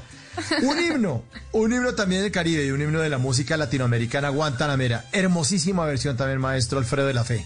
esta canción, ¿cuándo, cuándo la, la, la produjeron? ¿Cuándo la grabaron? Yo identifico mucho bueno, a Celia eso Cruz fue en los años canción. 90, ya como Sí. 96, antes de yo irme para Europa, hicimos dos discos, uno se llama Los violines de Alfredo de la Fe y es música cubana, y el otro se llama Sentir de Cuba, donde hicimos en cada una de esas producciones 16 temas del, del folclore cubano, cha-cha-cha, boleros, guajira, y ha quedado ahí como música de catálogo, ha quedado porque es que es algo que no pasa de moda y que la gente puede cantar encima, entonces a la gente le, le fascina esos discos. Mm, Pero totalmente, son atemporales. Y Sí, definitivamente... son muy chéveres. Exacto. Muy chévere. Bueno, y tú sabes, eh, sigo haciendo música y acabo de sacar también que están en las plataformas una producción de Latin Jazz con electrónica, Wow. que es una locura. Primera vez que alguien se le mide a poner electrónica, pero electrónica tocada en vivo a- al jazz latino. Y inclusive eh, de Londres, de la BBC, me llamaron a hacerme una entrevista porque está considerado uno de los mejores trabajos que se ha hecho en los últimos tiempos. Indiscutiblemente. ¿Y cómo, su- Y cómo es eso de de, todo, yo, yo no paro. Eh, mira, en nuestras redes hacemos chistes también. Grabamos toda la semana un chiste. Eh, mi compañera, mi esposa, es actriz. Ella vivió en California 15 años, fue presentadora de MTV, eh, trabajó en muchas cosas. y Entonces, los dos estábamos haciendo unos sketches cómicos y eso ha tenido un resultado. La gente es feliz eh, viendo esos chistes. Pero ¿qué tal esto al día? No, definitivamente lo que hay aquí es para acompañarlo en esta travesía, en esta travesía de cuarentena, pero qué chévere poder pintarla con un poco de humor y con un poco de música. Y bueno, ya sabemos que lo tenemos que seguir en arroba Alfredo de la Fe, ya sabemos que hay, que posibilidad de que venga un libro en camino. Eh, lo que no sabemos es cómo es compartir hotel con Héctor Lavoe. Eso lo metió ahí, pero no contó esa anécdota. Mira, fue muy chévere, fue muy chévere. Con Héctor fueron en días de locura donde ambos rumbeamos, pero varios días sin, sin- estábamos varios días sin dormir. Y entonces sur- surgía unas locuras una vez. Le dio porque había que había un man de de 10 centímetros escondido en la casa que lo quería matar, que estaba escondido con una metra en medio de esa locura y de esa rumba y me desbarató el apartamento buscando a un man de 10 centímetros que lo iba a matar. Entonces fueron No. cosas, pero también hubo momentos muy lindos, momentos de eh, donde Héctor se sinceró mucho conmigo, me contó la tragedia que tuvo su hijo y que nunca la pudo superar. Y fue un tipo, la canción Juanito Alimaña y la canción Triste y Vacía las preparó Héctor Lavoe en mi casa en Cali, en las Torres Aristides. Vivíamos en el 15 piso. Él Wow. preparó esa canción ahí y ahí siempre fuimos amigos, siempre desde que empezamos. Y cuando yo empecé a los 12 años, Héctor estaba también, ¿entiendes? Éramos Mm. todos jóvenes buscando hacer un sueño, que era una son- un sonido nuevo, un sonido callejero neoyorquino y que revolucionó al mundo y que después Jerry Masucci muy inteligentemente le puso la palabra salsa, que se llevó de, de alguien en el público en Venezuela en un concierto que estábamos haciendo y alguien empezó a gritar esto es salsa, esto es salsa y él se le prendió el bombillo y le puso salsa. Eh, con Wow. Héctor y con Celia y con Pierre Condi, con Cheo, con todo participamos juntos en la Fania, las estrellas de Fania y fue una de las experiencias más lindas que he tenido en mi vida. Yo le cuento a todo el mundo que los ensayos de la Fania eran mejores que los conciertos, porque cuando nos juntábamos después de tanto tiempo, había, se respiraba amor, se respiraba alegría, se respiraba eh, también humildad, porque no había nadie superior a nadie, no habían egos, solamente música, amor y cariño. Esa, esa época de la Fania. Y les cuento, eh, estando yo en Nueva York, antes que unos días antes de la pandemia, me llamaron que se iba a traer la Fania a Bogotá, a Medellín, a Cali y a Barranquilla. Y ya estábamos cuadrando todo cuando sucedió esto. Así que eh, yo pienso que no sé en qué tiempo volveremos a estar en un concierto más de la Fania. Y, y se escogió como eso Colombia. ¿ok? Ay, En ay, Colombia es donde más apoyan la salsa en el mundo.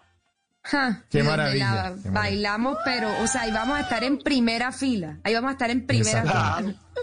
No, y yo, y si los puedo, los invito a los ensayos, porque ustedes nunca han visto una cosa como un ensayo de la Fana. Uy, por favor, yo sí me apunto de primera. Yo también me apunto.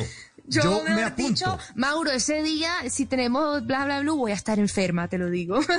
No, ¿cómo así? Bueno, yo también voy a estar no me pierdo el ensayo. Hacemos el programa desde, desde el ¡Eso! estudio donde estén ensayando, más bien. Exactamente. Sí. Ma- maestro. mm, Mira, ustedes no saben la, la gratitud que yo le tengo a Colombia.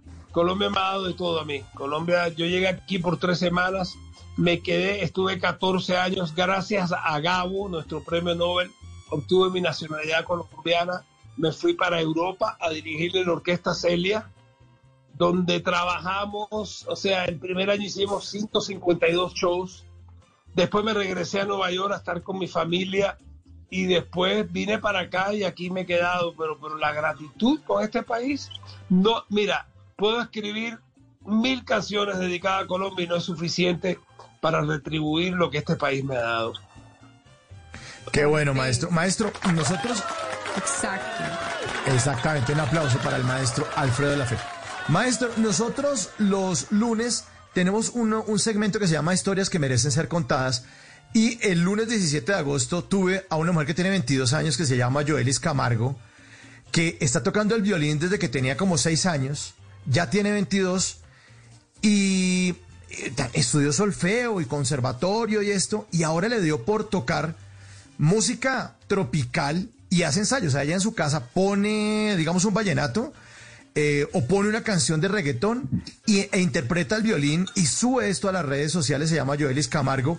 Maestro, y me gustaría que la escuchara para, pues, para que le diera la oportunidad de oír esto y la interpretación de. Conozco, ya estamos planeando hacer algo juntos y te digo que es un talento increíble, tiene un poder de transmisión, tiene toca ese violín como Los Ángeles. Entonces yo sé Wow. quién es, ya yo la contacté, estamos viendo a ver qué hacemos juntos.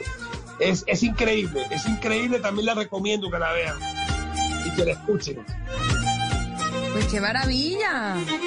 Pues el primer medio de comunicación que ha entrevistado, el primero y único hasta ahora que ha entrevistado a Joelis Camargo, fue Blue Radio y fue aquí en Bla Bla Blue. Ya nunca, nunca, y, nunca ha dado una entrevista y la mostramos o dijimos al aire que era como la estrella que todavía no había sido descubierta. Además tiene una voz bellísima. Además, eh, toca además vallenato. Eh, a ver si podemos poner una Estoy muy, muy al tanto y muy al corriente Sí. de ella, como te digo. Qué bueno, hablando Qué bueno. y qué rico, qué rico. Siempre he querido dejar mi legado a alguien y yo creo que ese alguien es ella, ¿sabes? Qué bueno, maestro. Qué bueno escucharlo. Qué bueno escucharlo. Aquí está Joelis Camargo.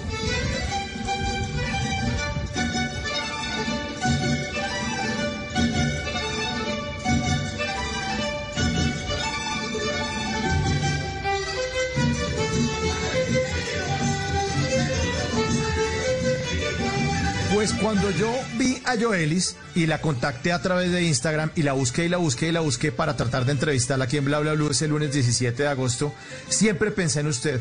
Y yo decía, esta es como la versión femenina de Alfredo de la Fe. No, y la versión, la versión juventud también, que es tan importante, ¿sabes? Ay, no. Es una, es de verdad que es un artista y yo, mira, eh, cuando yo llegué a Colombia en el año, yo en el año 83 tocaba en un club que se llamaba Keops en la ciudad de Bogotá, que fue muy famoso. Claro que sí. Y Sí, venía un pelado y me decía, déjame cantar una canción. Y yo siempre le dije, algún día vas a ser muy grande. Y ese pelado se llamaba y se llama Carlos Vives.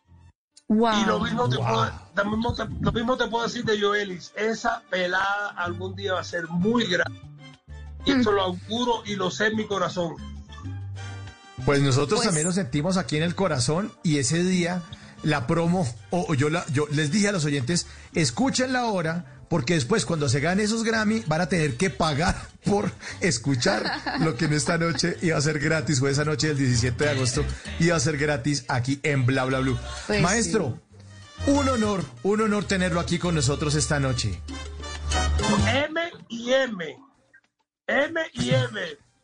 Mauricio y María, muchas gracias a ustedes.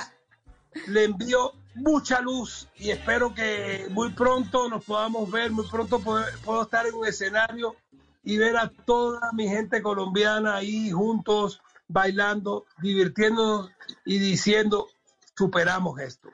A la gente le pido el favor que se cuide, esto no se ha acabado.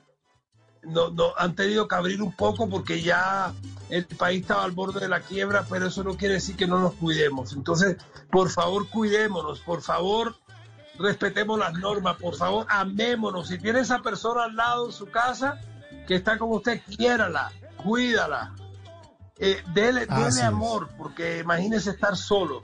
Hay algo muy lindo de tener a alguien especial al lado. A ustedes bendiciones, muchas gracias y que no sea la última. No, no va a ser la última, maestro. No va a ser la última. Se lo prometo que no va a ser la última.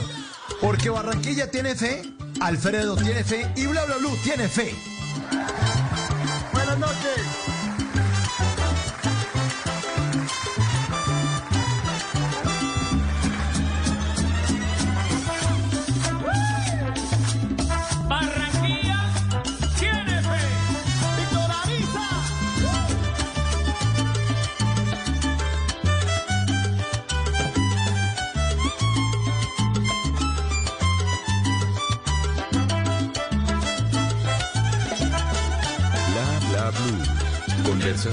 Para gente despierta.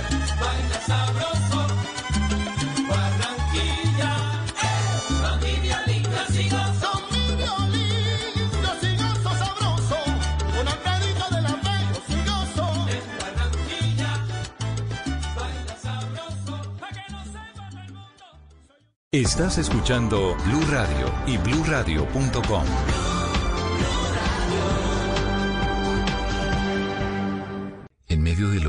descubrí que había dentro de mí un amor invencible. En medio de las lágrimas, descubrí que había dentro de mí una sonrisa invencible. En medio del caos, descubrí que había dentro de mí una calma invencible. Me di cuenta a pesar de todo eso. En medio del invierno, descubrí que había dentro de mí un verano invencible. Y eso me hace feliz. Porque esto dice que no importa lo duro que el mundo empuja contra mí, en mi interior hay algo más fuerte, algo mejor, empujando de vuelta. Albert Camus.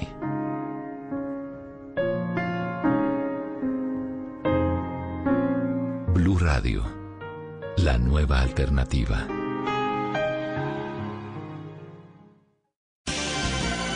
Estás escuchando Blue Radio. Es momento de descansar y prepararte para hacer de mañana un día extraordinario. Banco Popular. Hoy se puede, siempre se puede. En la Feria Positiva, Feria Popular Digital para Pensionados del Banco Popular, encuentras actividades divertidas, tasas especiales en la oferta Diamante, descuentos en comercios aliados, la oportunidad para participar por un Volkswagen Voyage 2020 y muchos premios más. Ingresa ya a feriadiamante.com y conoce todo lo que tenemos para ti. Hoy se puede, siempre se puede. Banco Popular. Somos Grupo Aval, vigilado Superintendencia Financiera de Colombia. Productos sujetos a términos y condiciones de uso. Vigencia del 14 de diciembre de 2020 al 30 de abril de 2021. Autoriza con juegos. En Blue Radio, tiempo para lavarnos las manos.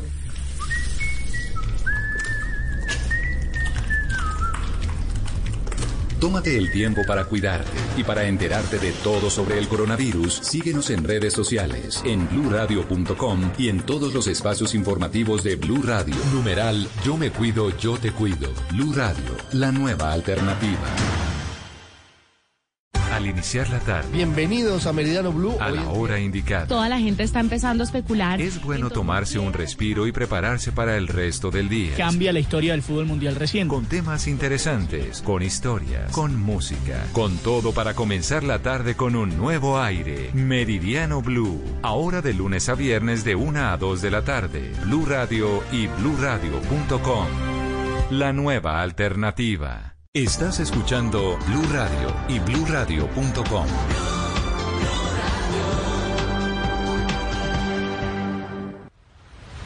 En medio de la pandemia del coronavirus, un cubrimiento 360 grados.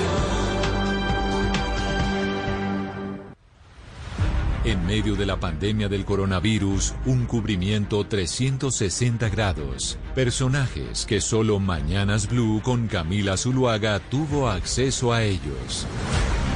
Ryan Gall, productor ejecutivo del concierto We Together at Home, nos explicó cómo lograron crear el evento musical más grande en medio de la pandemia. Learn about and take action on different issues on our platform. Desde el norte del continente conversamos sobre el futuro de la economía con Oscar Jordá, el asesor principal del Banco de la Reserva Federal de los Estados Unidos. Yo creo que lo que es importante recordar es por qué se están imponiendo las restricciones. Y conversamos desde el hospital con Quique Mateus, el segundo caso de coronavirus que se reportó en España. Yo llevo ya contagiado hoy 21 días.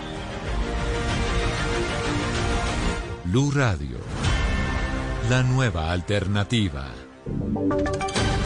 Voces y sonidos de Colombia y el mundo en Blue Radio y bluradio.com, porque la verdad es de todos. 12 de la noche en punto, este miércoles 6 de enero del año 2021. Soy Javier Segura y esta es una actualización de las noticias más importantes de Colombia y del mundo en Blue Radio.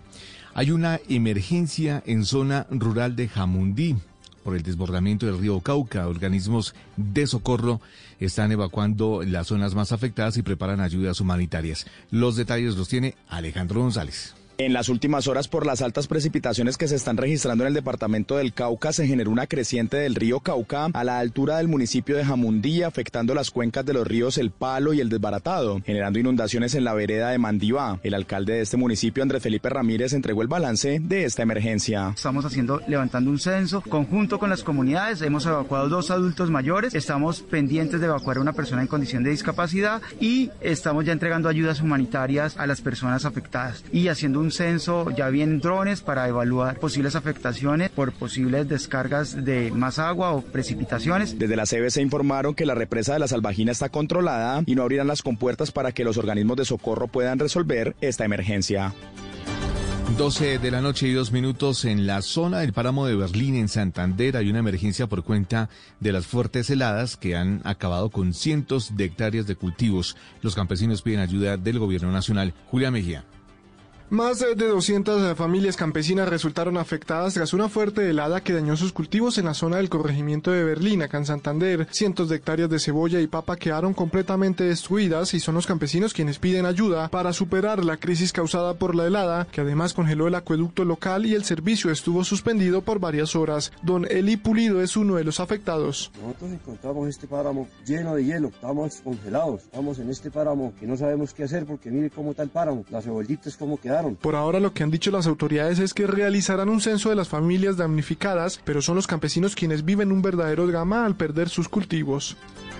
12 de la noche y 3 minutos denuncian la desaparición de tres personas en el barrio Laureles de Medellín desde el pasado 31 de diciembre, presuntamente víctimas de un hurto. La fiscalía abrió una investigación para ese caso en particular. Carlos Carmona. Familiares en Medellín denunciaron la desaparición de tres personas, dos hombres y una mujer de 40 años, identificada como Joana Neira Cardona, quienes fueron vistos por última vez en el barrio Laureles a las 5 de la tarde del 31 de diciembre, aparentemente en estado de embriaguez. Familiares de la mujer creen que las tres personas fueron víctimas de un hurto por parte de un habitante del barrio Manrique, conocido como alias Mincho, y quien al parecer sabía que una de las víctimas tenía una fuerte suma de dinero. María José López, hija de Joana, confirmó que la fiscalía los acompaña en la investigación. El hombre a quien piden investigar al parecer amenazó a los familiares de la mujer desaparecida tras enterarse que es uno de los sospechosos. Estas tres personas departían en el barrio Manrique previo al año nuevo y se perdió su paradero en el barrio Laureles. 12 de la noche y 4 minutos, un hombre de 19 años fue sorprendido por la policía en San Andrés portando un fusil AK-47. En el momento de la aprehensión argumentó que se disponía a vender esa arma. Benfi Méndez. La captura se generó en el sector de La Sota, en San Andrés, cuando un hombre de 19 años transitaba por el lugar. Su actitud sospechosa lo delató ante las autoridades policiales que realizaban operativos. Al requisarlo, le encontraron en su chaqueta un fusil AK-47 con un proveedor y 22 cartuchos. El coronel John Sepúlveda, comandante de la policía en San Andrés y Providencia, señaló. Una persona que tenía en su poder un fusil AK calibre 762 en buen funcionamiento con el proveedor y munición apto para el mismo. Sobre el capturado se informó que no revestía antecedentes judiciales en el momento de la aprehensión y según las autoridades expresó que tenía ese armamento en su poder para venderlo por un millón de pesos. El detenido será presentado en audiencia y tendrá que responder por los delitos de fabricación, tráfico, porte o tenencia de armas de fuego, accesorios, partes o municiones. 12 de la noche y 5 minutos, el Ministerio de Hacienda pide frenar la ley que busca revivir los planes de celular sin IVA. Los detalles con Marcela Peña. Y es que recuerden ustedes que los primeros meses de la pandemia, cuando tuvimos la cuarentena estricta, la mayoría de los planes de telefonía móvil se salvaron de pagar el IVA. Ahora hay un grupo de congresistas que quiere que el beneficio vuelva y sea permanente. El problema es que el gobierno no está de acuerdo. El Ministerio de Hacienda ya envió una carta de comentarios al Congreso en la cual anuncia su oposición a la iniciativa por varias razones. Una de las principales es que el gobierno espera la entrega del informe de la Comisión de Expertos en Beneficios Tributarios, que va a ser la base para discutir la próxima reforma tributaria y dice que ese será el escenario perfecto para abordar un tema como este. Además, según el Ministerio de Hacienda, la propuesta permitiría la compra de tarjetas prepago sin IVA de manera indefinida y eso reduciría el recaudo de impuestos en el país sin que exista una buena justificación para hacerlo. Noticias contra reloj en Blue Radio. Y cuando ya son las 12 de la noche y 6 minutos, la noticia en desarrollo, el técnico del América, el argentino Juan Cruz Real, cumplió su promesa de ir caminando desde el Estadio Pascual Guerrero de Cali hasta la Basílica del Señor de los Milagros en Buga. 14 horas caminando y al llegar a la Basílica, una aglomeración de por lo menos 300 hinchas del América acompañó para eh, su llegada e ingreso al templo. La cifra, Colombia cerró el 2020 con una inflación de 1,61%, la más baja desde el año 1955. Y quedamos atentos al resultado de las votaciones en el estado de Georgia, en donde a esta hora los republicanos toman una ligera ventaja con más del 90% de los votos escrutados. Esta votación representa la carrera para alcanzar los últimos dos asientos eh, por el estado de Georgia en el Senado de los Estados Unidos. La ampliación de estas y otras noticias en blurradio.com y en Twitter en arroba blurradioco en sintonía con bla bla blue premium. Despierte en modo Descargue Blue App. Nuevo diseño. Una app más eficiente y liviana. Notificaciones con información de última hora. Podcast, programación de Blue Radio y todas las señales nacionales Blue en vivo donde y cuando quiera. Descárguela en Google Play y App Store.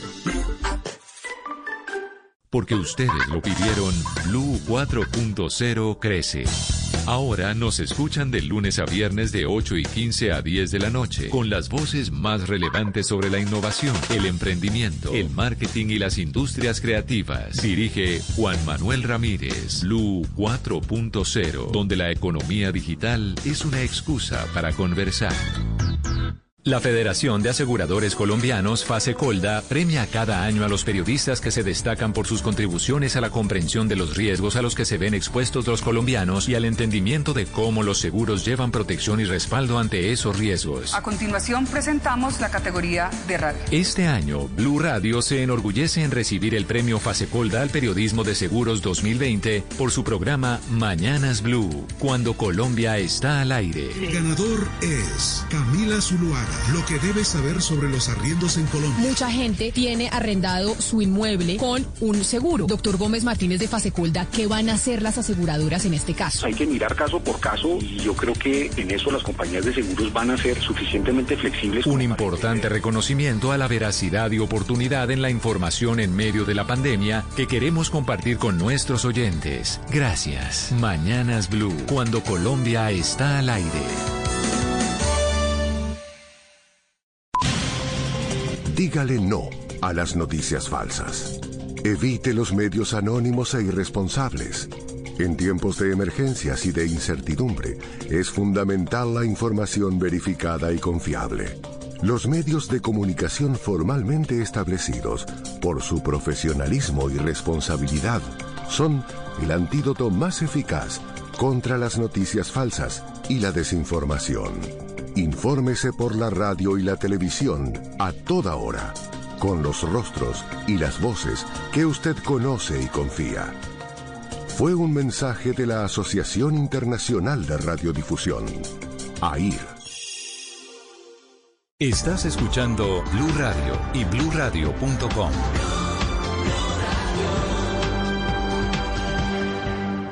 En las noches la única que no se cansa es la lengua. Por eso, de lunes a jueves a las 10 de la noche empieza Bla Bla Blue con invitados de lujo. Yo soy Lorna Cepeda. Yo soy Diego Verdaguer. Les habla Consuelo Les habla el chef Jorge Raúl. Hola, soy Carolina Cuervo. dicen Aula Reina de la música popular. Yo soy Adriana Lucía. Yo soy Tato Devia. Blue, vamos a echar entonces el pote y el petaco. Con buena música, con historias que merecen ser contadas, con expertos en esos temas que desde nuestra casa tanto nos inquietan y con las llamadas de los oyentes que quieran hacer parte de este espacio de conversaciones para gente despierta. Bla bla blue, de 10 de la noche a 1 de la mañana. Bla bla blue, porque ahora te escuchamos en la radio.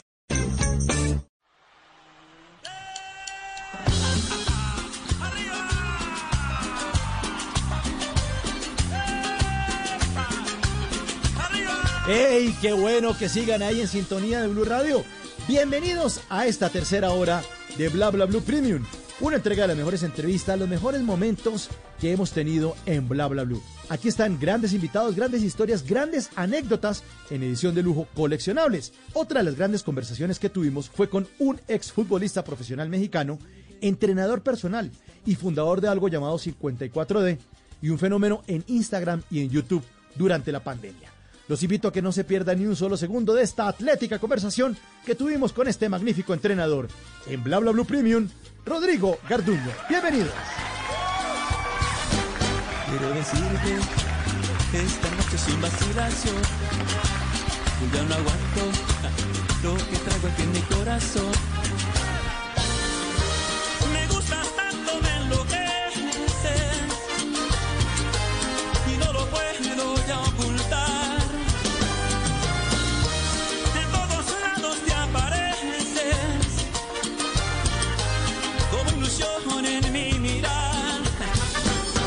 Secreto que tan solo quiero compartir con esos ojos que le han dado luz a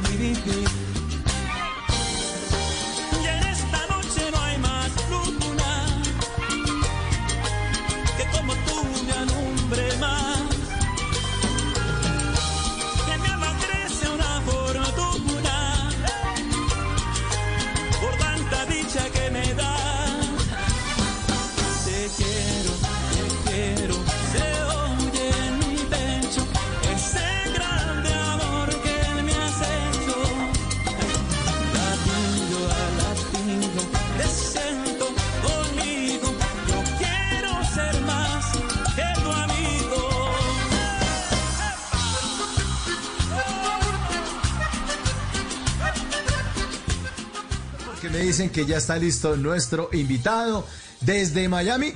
El invitado esta noche eh, en esta cuarentena se consolidó como uno de los entrenadores más influyentes de toda Latinoamérica. Con él la gente suda más que esperando los resultados de la prueba del COVID. Con eso le digo todo. Damas y caballeros, quiero que recibamos con un fuerte aplauso al señor Rodrigo Garduño. Bienvenido a Bla Bla Blue, Rory. Hola, ¿cómo están? María, Mauricio. Qué gusto estar aquí con ustedes, hombre. Ya te escuché que conmigo sudan más que con la prueba del COVID.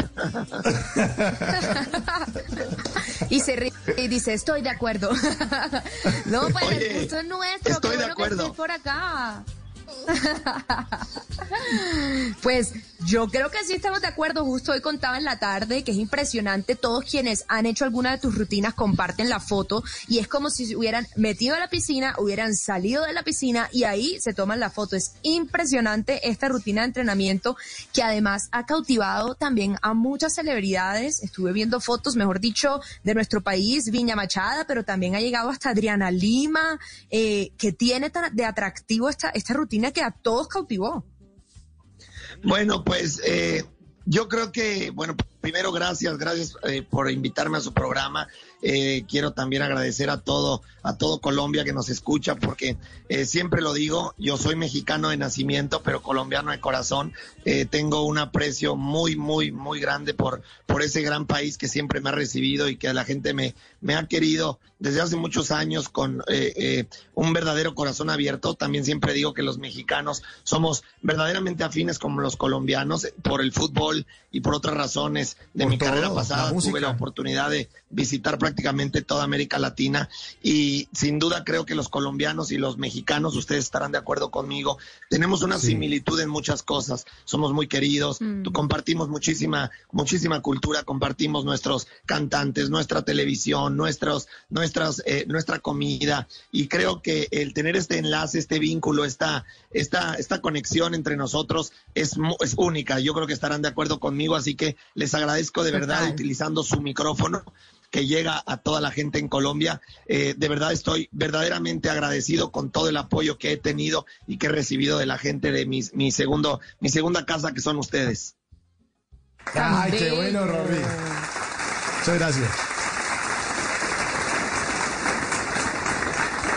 Pero entonces hablemos, o sea, ahí nos diste una pequeña introducción, pero para los que nos están oyendo, nuestro invitado hoy, Rodrigo Garduño, inició una carrera donde sobresalió en el fútbol profesional, luego pasó una vida dedicada también a conferencias, talleres y esas charlas para desarrollar habilidades, pero en esta cuarentena se robó el cariño de las redes sociales, tanto que ya tiene, si no estoy mal, más de un millón de seguidores en Instagram, haciendo rutinas de entrenamiento durante la cuarentena que du- durante, no sé, tres, cuatro meses fueron gratuitas. Explícame, ¿tú te imaginaste que ibas a hacer esa sensación que todo el mundo iba a estar hablando de ti aquí en Colombia? No, para nada. De hecho, eh, si les cuento la realidad, ustedes se van a sorprender. Yo soy, eh, siempre fui negado a las redes sociales. Soy una persona que siempre eh, fui eh, muy a la antigua, muy old school. Al venir del fútbol profesional y al ser entrenador de atletas eh, de diferentes niveles de manera presencial, yo nunca utilicé las redes, jamás. Nunca en mi vida había hecho un live, jamás había hecho un live. Entonces, al nunca en mi vida haber hecho un live, no conocía cómo No. funcionaba, con dificultad pude, pude prender el Instagram la primera clase, no sabía si me estaba la gente viendo en vivo o no, o sea, jamás fue con una intención de provocar todo este gran movimiento, lo único que quise hacer evidentemente fue tratar de ayudar a la mayor cantidad de gente posible que yo entendía que estaban encerrados en sus casas, pasando por un momento muy complicado emocional, mental, y estoy convencido que el deporte, eh, porque no solamente porque yo lo diga, sino está estudiado evidentemente que el deporte es lo único que puede provocar dopamina y endorfinas a estos niveles para poder contrarrestar la ansiedad, la angustia, esta depresión que generan estes- estes- estos momentos tan difíciles. Y lo quise hacer. Y lo que sucedió ni yo lo tenía pensado, mucho menos lo Wow. imaginaba se convirtió de, de 600, 700 eh, personas en vivo a 1000, 2000, 3000, 5000 hasta llegar a casi 38 mil, 40 mil aparatos conectados en vivo cada ¡Qué clase. Eh, eh, y Instagram te daba, te permite dar y te, te permite ver las estadísticas de, de lo que, de lo que logras cada día. Y nosotros podíamos ver que se conectaban alrededor de 160, 180 mil personas eh, durante el día. y, y des- y de- y digo aparatos más bien, porque en las fotos que la gente mandaba, pues eran tres, cuatro personas por aparato. Así que realmente Claro. estábamos entrenando familias completas en, en casas encerrados, lo que nos daba poder alcanzar cerca de quizás, eh, eh, no sé, 700, 800 mil personas diario. Pudimos impactar más de 51 países y, y, las, y las cifras finales que te las comparto, que Instagram nos las dio, fue que en los cinco meses casi que estuvimos dando clases gratuitas en vivo, llegamos a un total de 70 países y a más de 38 Ahí se fue Rodrigo. No, Ahí me estoy, dejó, no o sea, estoy, ¿me escuchan? Ahí está, ahí está.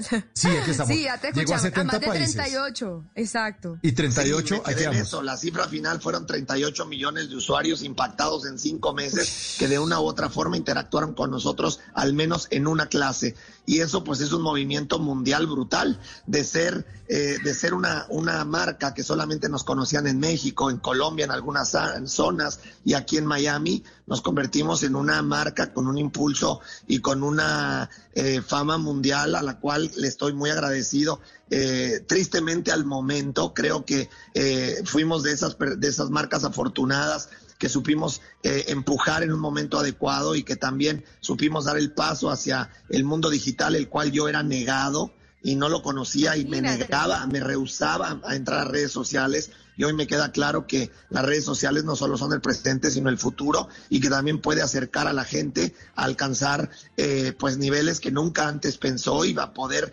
tener este contacto eh, prácticamente de manera personal a muchas partes del mundo. Así que las posibilidades son infinitas con lo que hoy tiene la tecnología. No, totalmente. Yo la verdad quedo totalmente impactada que me digas que ni sabía bien usar bien Instagram. O sea, fue algo cero, cero planeado y se convirtieron, eh, pues yo he visto en todas partes los reyes del fitness, eso todo el mundo hablando de ustedes. Eh, Exacto, los Rorris.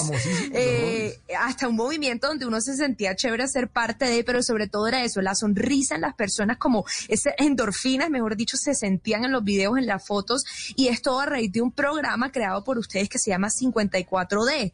¿En qué consiste? ¿Será que fue como la novedad de, de este entrenamiento? Mira, aprovecharía antes de decirte en qué consiste, me gustaría decirte que esto como, pues como latinos es un orgullo enorme porque eh, déjame contarte que, ah, bueno, lo sabes que vivimos nosotros en Miami, Florida y tenemos unas de nuestras instalaciones abiertas aquí. Y te cuento que, pues como sabes, Estados Unidos es uno de los reyes de, de, del fitness en el mundo. Aquí se compite con las marcas más poderosas del mundo y están los mejores entrenadores prácticamente del mundo.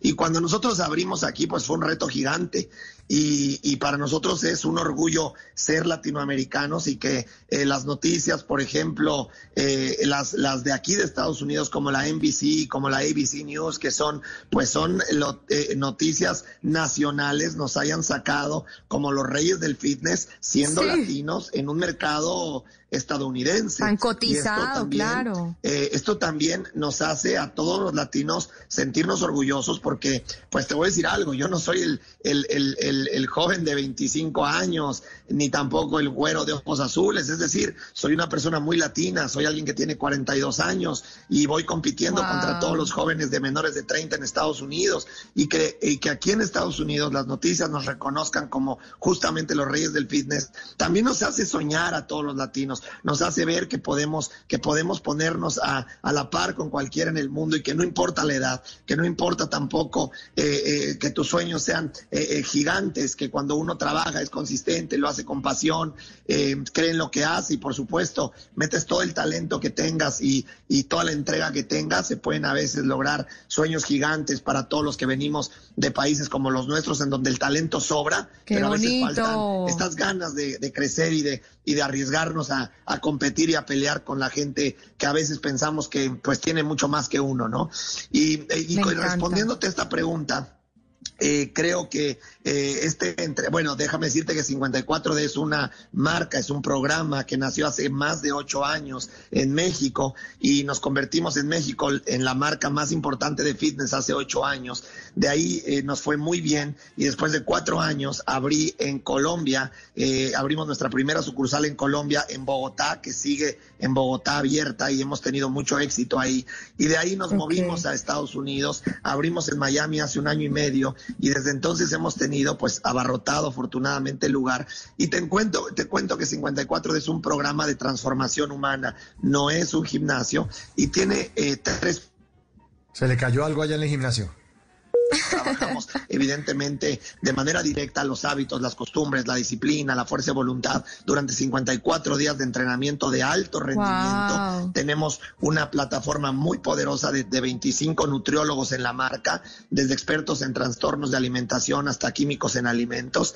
Y la tercera, el tercer pilar es un pilar de recuperación. Tenemos un sistema de recuperación corporal desde máquinas de crioterapia, que es lo último en Estados Unidos, las famosas Chambers, que son eh, máquinas de congelación que te congelan el cuerpo a menos 240 grados Fahrenheit en tres minutos, que provoca una relajación corporal y una eliminación de ácido láctico y una firmeza corporal de manera extraordinaria, que permite que alguien en 54 días tenga una transformación brutal en, en cuestión de cómo se ve y por supuesto se siente, porque de la misma forma en que impactamos eh, la manera en la que la gente luce, que la gente le importa verse mejor, también trabajamos mucho la parte mental y emocional y por eso ves esas fotos eh, de la gente feliz, empoderada, con mayor autoestima, mayor seguridad, porque nuestro sistema se basa mucho en empoderamiento humano. Eh, así que nos sentimos muy orgullosos de ahora haber podido podido darles un poquito a la gente de manera virtual y que la gente haya podido aprovechar un poco de la marca para beneficio personal. Increíble esto, increíble además Increíble. porque ustedes llegaron en un momento justo y es el tema de la pandemia, todo el mundo en cuarentena, la gente guardada y mucha gente que te ha pagado pa- para ir al gimnasio, que sigue pagando, que tiene el hábito del gimnasio, entonces necesitaban hacer ejercicio, pero, pero ¿quién se lo dirige? Sin máquinas, en la casa, sin nada. Lo digo, Rodrigo, porque mi esposa se apuntó a sus ejercicios y a las 10 de la mañana decía, bueno, papito, toca desayunar temprano porque tengo entrenamiento. A las 10 era el vivo. Y, y- y ustedes además demostraron, porque claro, es admirable el tema de las máquinas, de, de toda la tecnología, pero ustedes demostraron también que uno en la casa se puede ejercitar solo. Lo único que necesita uno es ya, ganas de Las hacerlo. ganas. de sentirse mejor. Y además, Sí, yo eh, creo que estar en una rutina, ¿no? Y te diría que lo más impactante no son esas personas que pagaban ya un gimnasio y que estaban acostumbradas, sino más bien yo creo que lo más impactante del movimiento que creamos fue a toda esa gente que no estaba acostumbrada a entrenar a toda esa gente que era sedentaria, a toda esa gente que creía que no podía lograrlo, a toda esa gente que pensaban que ya era demasiado tarde para intentar, o a esa gente que pensaban que nunca iban a poder tener el tiempo. Es decir, el movimiento fue mucho más poderoso para todos aquellos que no creían que eran capaces de lograr un cambio en su vida.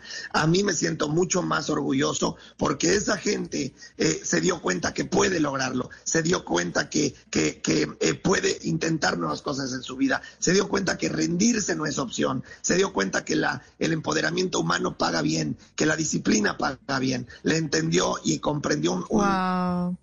Importante, importante esto. Disciplina, la claro. Disciplina, la disciplina. Esa es la clave, que todo el mundo lo puede hacer. La disciplina Claro. es la madre de todo el éxito y la gente lo entendió. Y creo, creo firmemente y se los digo Bueno, tenemos ahí problemas quemado con la grasa. comunicación. No es que la Sí. gente haya creado músculo, es que la gente se dio cuenta que puede hacerlo y que también se dio cuenta que no está solo y que deben de dejar los pretextos y que deben de luchar por tener esta dignidad humana de, de sentirse y verse bien.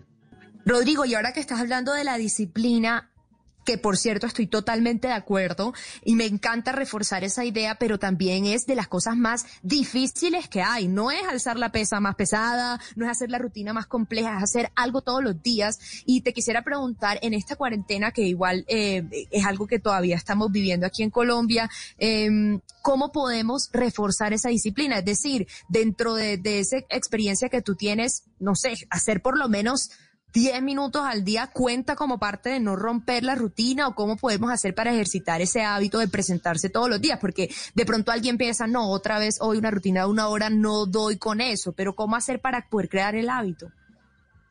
Hay un libro muy importante aquí en Estados Unidos que es un bestseller de una de un marine muy muy muy famoso y quiero contarles esta pequeña historia que él habla de que si quieres cambiar el mundo empieces por tender tu cama. A veces la Wow. gente quiere hacer grandes cambios sin entender que la disciplina puede ser creada con cosas simples pero repetidas. El éxito en la vida lo genera la repetición. La gente no puede no puede pretender tener disciplina si no tiene la decisión de hacerlo. Esto se los voy a explicar de una manera muy sencilla. Es como es como querer sacar a alguien de una adicción. Es como ser la, la mamá o el papá de alguien que te está en una, en una adicción y lo metes continuamente a centros de adicción para que el, para que el joven se recupere. La realidad es que cuando él salga de ese lugar se va a volver a drogar o se va, o va a volver a tomar. La gente tiene que tomar la decisión propia. La gente muchas veces tiene que tocar fondo de cierta manera y darse cuenta que necesita hacer cambios en su vida. Y ahí es cuando tiene que comprender que pequeños cambios, pero consistentes en En todos los días, exacto. A la misma hora. y juicioso. probablemente una de las cosas que la gente se dio cuenta es que despertaba todos los días y lo único que yo tenía que hacer es entender que a las 10 de la mañana tenía que conectarme. Si entrenaba o no, no lo sé, pero por lo menos escuchaba a estos dos mexicanos dando de gritos, regañándome y haciéndome sentir que yo estaba pecando al estar sentado en mi sofá viendo Netflix. ¿Por qué? Porque tenía 15 horas más y tenía que mover, tenía que mover eh, las piernas, tenía que despertar, porque la vida pasa y porque yo no puedo ser uno más que vea cómo todo mundo hace su vida y yo me quedo viendo y Sí, Me encanta, me viendo cómo encanta la pasa el mundo frente a sus ojos. No, es buenísimo, es buenísimo. Se Ro- Rodrigo, al escucharlo se enganchaba y le daban ganas de entrenar. Así que mi recomendación es acérquense a algún sistema, a algún entrenador, a alguna, alguna, no sé, alguna plataforma que los haga sentir bien, que los atraiga, que los Claro, acercarse a lo que cada quien y se cuando pueda esto identificar. reúne las Sí. condiciones, me dan ganas de seguir. Qué bueno, qué bueno, qué bueno. Esta noche estamos con uno de los Rorris, aprendiendo y siendo disciplinados, porque en eso consiste la vida. Me encanta esa frase. Si quieres cambiar al mundo, empieza por Empieza tender, por tender tu cama. tu Esto es cama. Sí. Bla, bla, bla. Y ahora en Bla Bla Blue venimos a robar. Muchísimas gracias. Venimos a robar porque vinimos a robar. Me robo yo cosas de Instagram, de Twitter, pero las arrobamos aquí en, en, eh, en nuestro programa. Para los que quieran seguir a Rodrigo Garduño, sus eh, arrobas son los siguientes. Arroba Ro54D en Twitter, Ro54D. Y en Instagram, lo mismo, Ro54D, donde solamente tiene un millón de seguidores. Solamente un milloncito de seguidores tiene ahí en, en Instagram. Bueno, venimos a robar porque venimos a robar. Arroba Johnny Ba- Ballesteros en su cuenta de Instagram posteó una imagen en la que se lee un texto que dice lo siguiente, dice, conmigo nunca tendrás frío. Ah, eso está bueno. Pero después más, adelante aclara diciendo es que estoy vendiendo cobijas. Arroba darme beber. Darme beber. En Twitter escribió lo siguiente, dice, con el tiempo, cualquier tienda puede ser de antigüedades. venimos a robar porque venimos a robar. Arroba fue dicho, puso una frase de un escritor gringo que se llama Henry James, muy importante. La frase dice lo siguiente. Hay tres cosas importantes en la vida. La primera, ser amable. La segunda, serlo siempre. Y la tercera, nunca dejar de serlo. Buenísimo. Sí, buena frase. De acuerdo, de acuerdo. Buena frase. Y este último, Juan Carlos F, en su cuenta de Instagram, posteó una imagen en la que se lee un texto que dice lo siguiente. Me acosté con una de tus amigas para que te dieras cuenta de que no eran tus amigas. Pero claro, el malo aquí siempre soy yo, ¿no? Le echan la culpa de todo. Yo haciendo esto por ti. Venimos a robar. ¿Por qué venimos? A robar.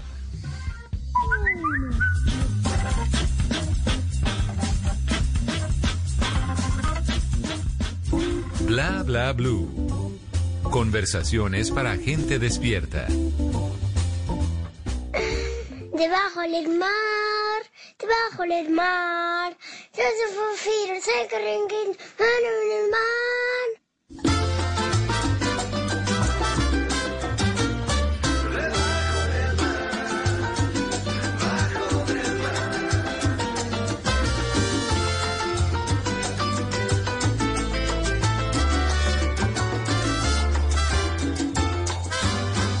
que crezca ya en otros lados, que salgas más verdes son, y sueñas con ir arriba, qué gran equivocación.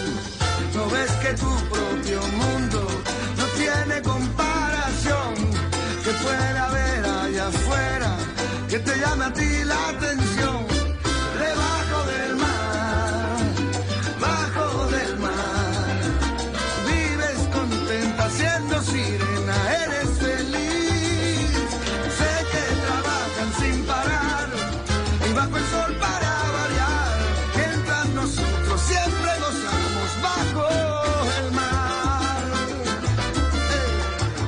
Estamos en Bla Bla Blue Premium, las grandes conversaciones de Bla Bla Blue y en esta tercera hora estamos disfrutando de un hombre, un gran fenómeno en Instagram y en YouTube durante la pandemia. Por cierto, les recuerdo a todos ustedes que pueden disfrutar de todos los episodios, todos los programas de Bla Bla Blue en nuestra página de bluradio.com. Ahora sí continuamos con Rodrigo Garduño en Bla Bla Blue, paquete premium.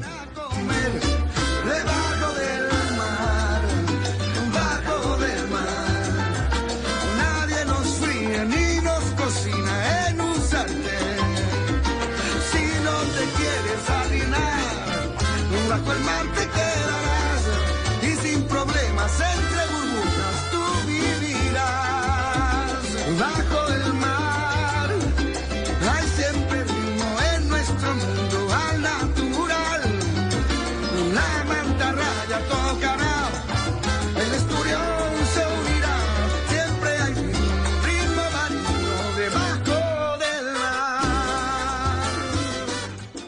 noche con Rodrigo Garduño, creador del 54D, el sistema de entrenamiento personal que cambió la vida de muchos, muchos, muchos latinoamericanos que estábamos encerrados en las casas.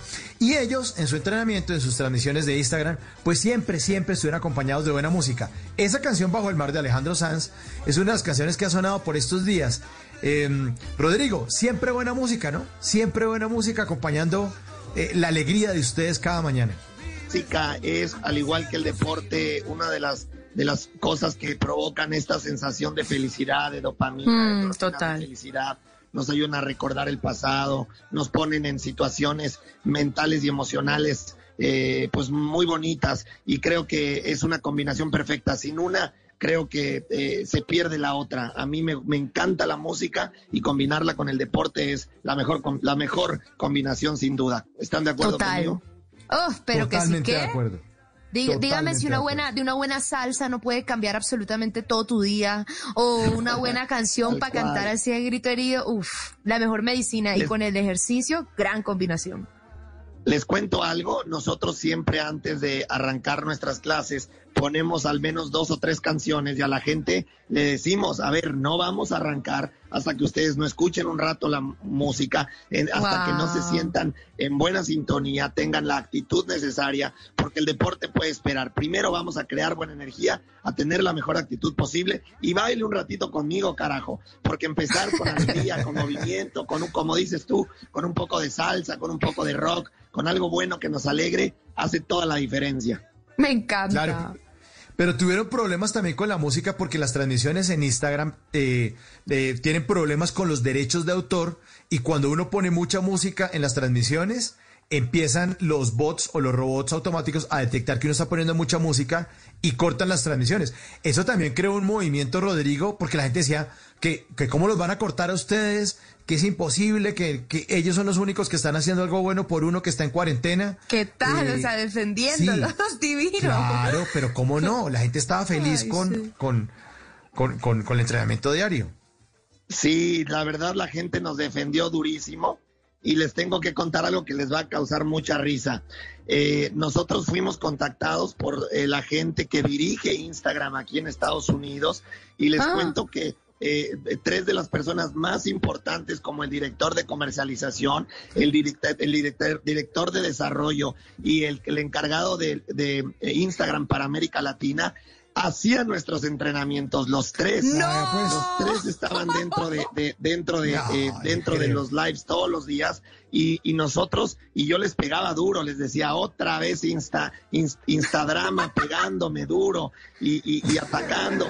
Y ellos me- acabando el show me escribían y me decían, Rodrigo, por favor, comprende, no somos nosotros, son los derechos de la música que están encima de nosotros, las disqueras. Y déjenme contarles algo que les va a reír, les va a hacer reír mucho. Tuvimos a muchos, muchos cantantes invitados para platicar cinco o diez minutos antes de Sí. cada, de cada entrenamiento. Muchos colombianos, por, además, como, como por ejemplo eh, eh, Juanes, Juanes, Fonseca, muchos, muchos colombianos eh, de, de gran importancia y de y- y ídolos. Y déjenme decirles que a veces poníamos sus canciones estando ellos presentes y también no la cortaban. Era una, era de risa. No. Pero ahí les va lo mejor de todo. Cuando terminamos los en vivos, recibí notificaciones de tres diferentes disqueras que me estaban dando un release para que yo pudiera usar toda la música de sus artistas, ya que Ah, acabamos. qué bueno. No. Pero ya habíamos Qué acabado, bueno. ya nos sirvió. Ah, bueno, ya. Sí, ya llegó la solución después de. Oye, sí, Sí. porque se terminaba convirtiendo también en la vitrina, todo el mundo eh, pudiendo acercarse a esos artistas sonando en sus clases, ¿no? Lo máximo. Claro, porque si lo analizas al final, pues lejos de perjudicarlos, era una manera de poder acercar a la gente a las nuevas canciones de los artistas. Pero cuando, total. cuando Fonseca sacó su, cuando Fonseca sacó su último, su última canción, estuvo con nosotros presentándola y la verdad es que la gente feliz con su nueva canción. Carlos Vives hace dos semanas estuvo Sí. con nosotros porque seguimos haciendo los sábados. Todos los sábados seguimos en vivo gratuito a las 10 de la mañana hora Colombia y hace dos semanas estuvo Carlos Vives presentando su última canción y la gente recibió la canción espectacular. Por lo tanto, lejos de ser una algo que perjudique al artista, creo que Una es algo que comunidad. le conviene y que, y que le ayuda a la disquera. Sí, Pero es que sí. además, y además de los artistas, de los músicos y, y estos artistas en el escenario, también tenían futbolistas, y es lo que me sorprendía. Yo decía, ¿un futbolista está entrenando con los Rorris? Sí, señor. Ahí estaba Quintero, Cuadrado, Mateus. O sea, increíble también. Todo, y además saludando, hola Quinterito, ¿cómo estás? Y, y Quintero estirando y todo. No, no, es que esto fue una locura, fue una locura. Eh, pero Sí, solamente queda la verdad es que ¿no? Eh, también tuvimos a muchísima gente de, de Europa, de, de la liga más, de las ligas más importantes. Te cuento tres, tres casos eh, muy, muy buenos para nosotros. Evidentemente, gente como Cuadrado de la Juventus. Pero, por ejemplo, Matuidi, campeón del mundo de Francia, entrenando todos los días. Tuvimos gente del Atlético de Madrid, los dos porteros del Real Madrid entrenando todos los días. Pero lo más, lo más increíble de todos, te cuento, que nosotros recibimos eh, una felicitación y un agradecimiento sin tener la menor idea del, eh, eh, del Bayern Múnich. Resultó que el Bayern Múnich tenía por, por, eh, eh, escogía de dos a tres días de la semana y reforzaba a sus jugadores con nuestra clase. Y eso No. fue algo que sorprendente. Nos mandaron ellos un- la playera del equipo eh, con nuestros nombres directamente del club. De hecho, ellos lo postearon en sus redes y en No, las redes oficiales del Bayern Múnich nos pusieron como gracias Rodrigo, gracias Rorris por haber sido parte de nosotros en esta cuarentena y a partir de hoy bienvenidos a nuestra familia. Y bueno, pues no quiero no quiero eh, eh, creerme mucho, pero pues ahí está el. Bayern Múnich campeón. Parece que funcionó el bueno. entrenamiento. Le funcionó. Pues mira, no me quiero, no me quiero colgar esa medalla porque sería presumir de algo que absolutamente no nos pertenece, pero al menos creo que pudimos colaborar con un 3, En 4% por ahí y bueno, pues eh, se puso en el momento perfecto, a la hora perfecta y, y pues nos quedó, pero, pero ni mandado a hacer. No, increíble. O sea, campeones de la Champions y pasaron también por este entrenamiento, la verdad maravilloso. Increíble. Ahora, ahora, al mencionar todos estos grandes atletas y, deportistas, cualquiera que nos está oyendo le cogerá susto y dirá, no, ese entrenamiento no puede ser para mí, yo soy una persona pues común. Esa no es la idea, ¿no? Esto lo puede hacer cualquier persona. Sí, eh, lo interesante de nuestro entrenamiento, que además viene justamente con el éxito de este movimiento que fue creado cuando lo decidimos hacer en Instagram, el reto mayor era cómo puedo lograr dar una clase en un espacio menor a dos por dos, porque la gente puede ser que no tenga espacio en su casa. La segunda, ¿cómo puedo hacer que la gente entrene, que entrene sin necesitar ningún tipo de aparato, ningún tipo de instrumento, sin que, sin que se vuelva monótono o aburrido? Y la tercera, ¿cómo podemos hacer que este entrenamiento lo pueda hacer una señora de 65 años que nunca se ha movido o un atleta profesional de los niveles como la gente que estuvo entrenando con nosotros? Y ese fue el éxito, que el entrenamiento que hicimos es 100% entrenamiento funcional, por lo tanto es con tu propio peso, son movimientos corporales y que cualquiera lo puede hacer. ¿Qué hace la diferencia en un entrenamiento como esto? La intensidad, el ritmo y la velocidad. Que, al- que ahí sí, pues evidentemente el 100% o el 80% de la capacidad de alguien que nunca ha hecho ejercicio nunca será comparable con el de un atleta profesional y el ritmo, la intensidad, la energía y evidentemente el desempeño durante una hora nunca será el mismo, pero el trabajo lo puede hacer cualquiera.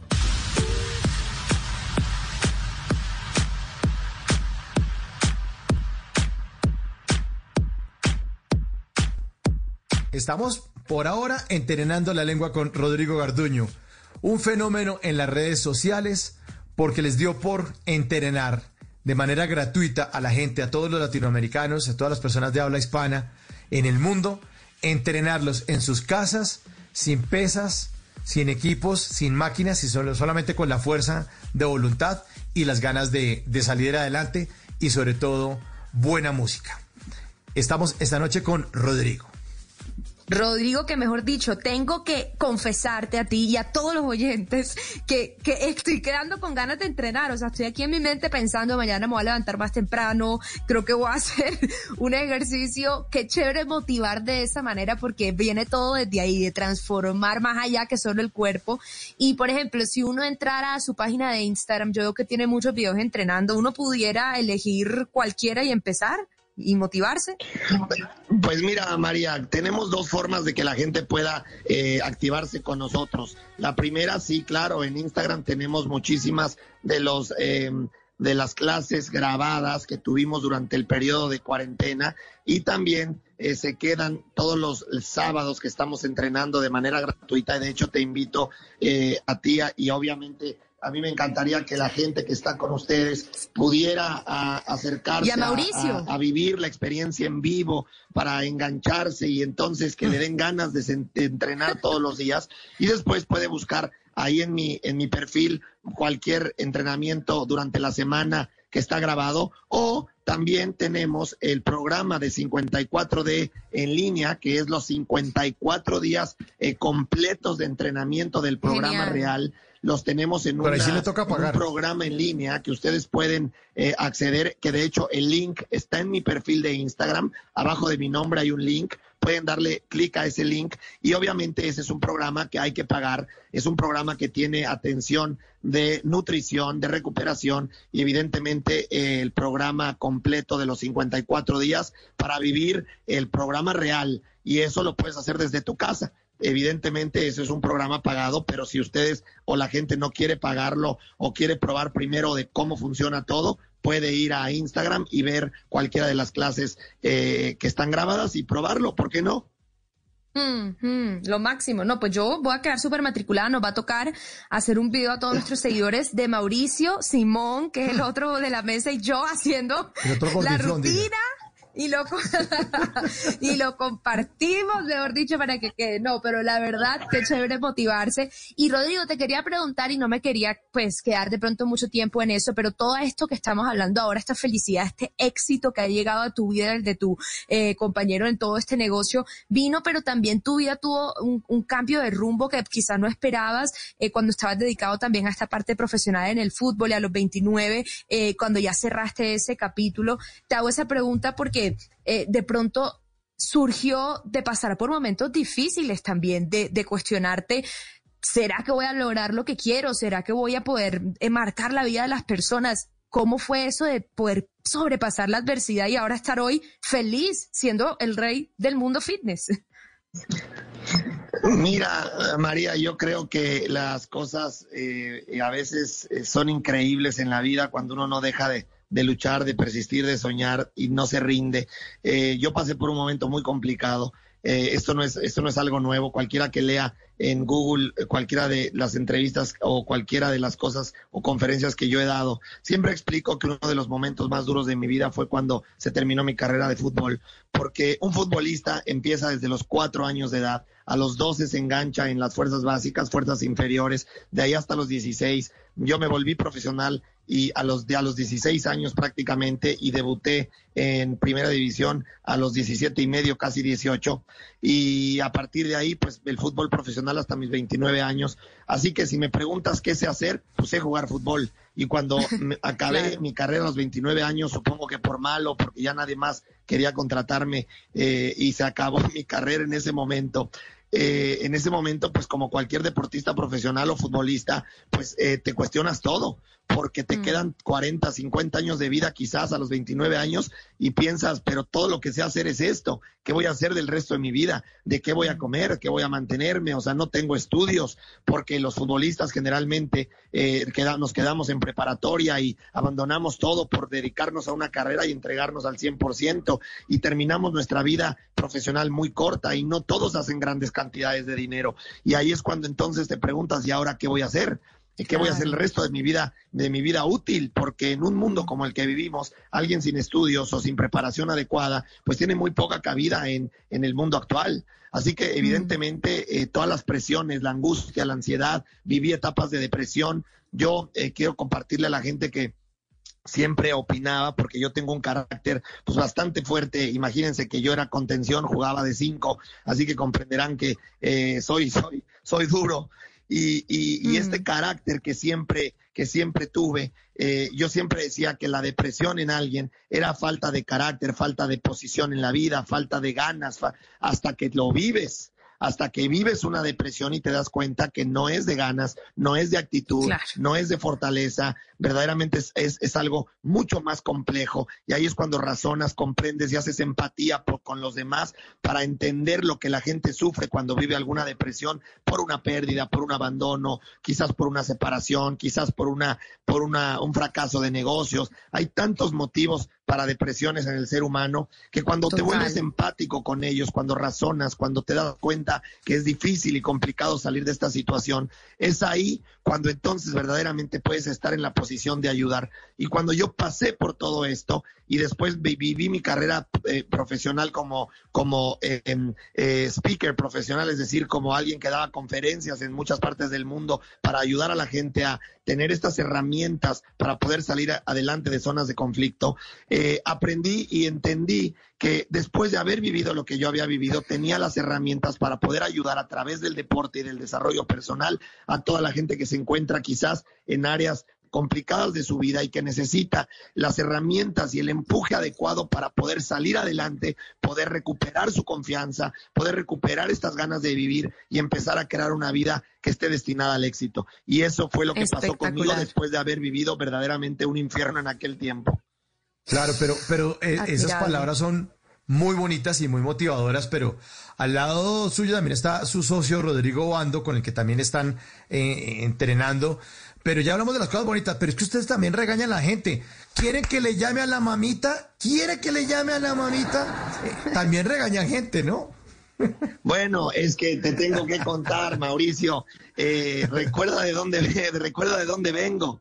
Vengo del mundo profesional real, es decir, no soy el entrenador eh, que se preparó en, en internet, ni tampoco soy el, el- el preparador físico buena onda. Soy alguien que creció en, en vestidores de fútbol, soy alguien que creció en competencia toda mi vida. Jugué de cinco toda mi vida. Para mí no había opción. Para un futbolista como para un deportista profesional no existen las excusas. Es o entregas resultados o te vas, porque atrás de ti hay 20 más que quieren tu lugar. Aprendimos a luchar y a entender que los resultados es lo único que podemos entregar para poder ser exitosos en la vida.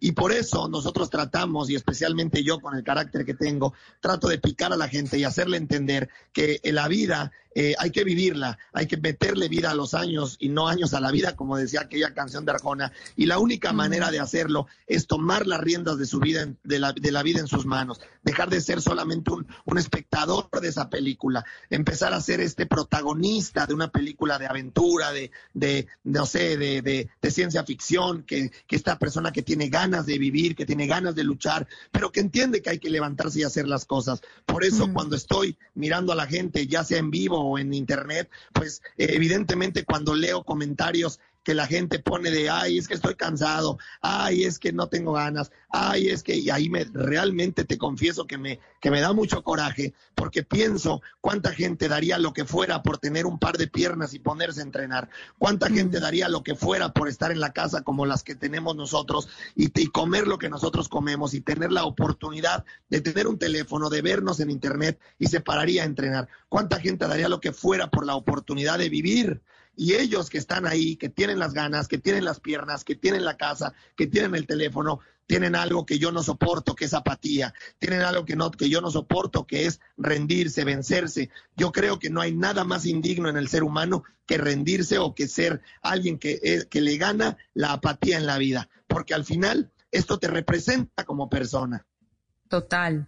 Me encanta, Rodrigo, me encanta la pasión con la que hablas, de verdad que motiva sin duda alguna, motiva, como decías al principio del programa, a levantarse de ese sofá, dejar de ver Netflix y empezar a hacer algo por la vida y sobre todo en estos momentos que uno está en la casa, empezar a hacer elecciones que valgan la pena y eso no es quedarse viendo una serie toda una semana o todo un día.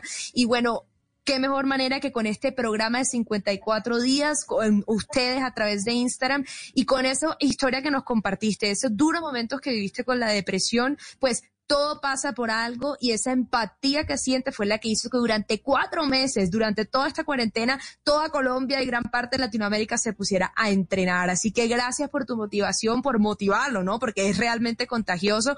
Y bienvenido siempre a nuestro programa, bienvenido siempre y cuando se levante todo esto presencialmente en Colombia, ¿no? Una clasecita en vivo, qué susto. María, eh, eh, lo primero que haré en cuanto todo esto se levante sin duda será eh, visitar Colombia. Tengo muchas ganas, tenemos muchos planes y, sin duda lo que me queda por decirle a la gente en tu programa es gracias. Gracias porque nunca estaré, nunca acabaré de estar agradecido porque si bien no fue en el mejor momento, porque el mundo pasa por un momento muy complicado, también eh, fue un extraordinario momento para mí. Dicen que las grandes crisis son grandes oportunidades, a veces para la gente que pues eh, se avienta y, y, se atreve y da el paso adelante. Y yo creo que eso sucedió con nosotros. Aprovechamos una gran oportunidad, pudimos encontrar un hueco, pero al mismo tiempo eh, eh, no, esto no sería posible si la gente no hubiera confiado en nosotros y si la gente no hubiera puesto estos días que han pasado con nosotros en nuestras manos. Y eso es algo que, es, que quiero agradecer públicamente en tu programa a toda la gente en Colombia, porque sin ustedes no existiría 54D ni existiríamos los famosos Rorris hoy a nivel mundial. Uno, uno se alimenta del otro y, y al final Claro. hemos creado una familia muy unida y hemos creado un movimiento de gente empoderada que lucha por lo que quiere y no se rinde. Rodrigo Gardullo en Bla Bla Blue. Un abrazo, Rory. Muchas gracias.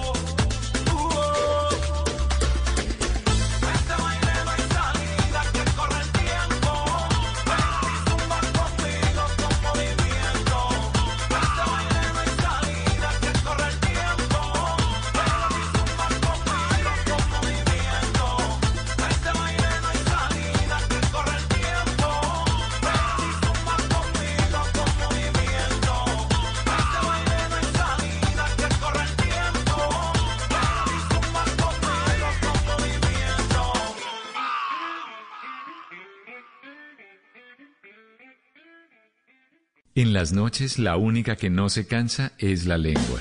Por eso, de lunes a jueves a las 10 de la noche empieza Bla Bla Blue con invitados de lujo. Le saluda la chilindrina. Soy Bonnie Cepeda. ¿Les habla Michelle Brown? Yo soy Liz Pereira. Checo Acosta, el príncipe del carnaval. Soy Claudia Bamón. Los saluda Alfredo de la Fe. Yo soy María. Con buena música, con historias que merecen ser contadas, con expertos en esos temas que desde nuestra casa tanto nos inquietan y con las llamadas de los oyentes que quieran hacer parte de este espacio de conversaciones para gente despierta. Bla bla blue. De 10 de la noche a 1 de la mañana. Bla bla blue.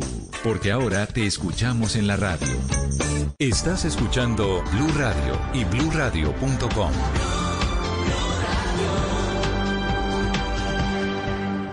En Blue Radio estamos comprometidos con el cuidado. Lávate las manos con agua y jabón. Habla con tu jefe para poder trabajar desde casa. Lávate las manos de nuevo.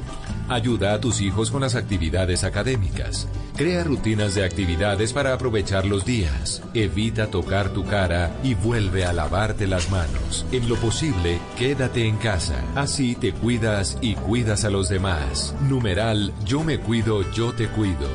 Blue Radio, la nueva alternativa.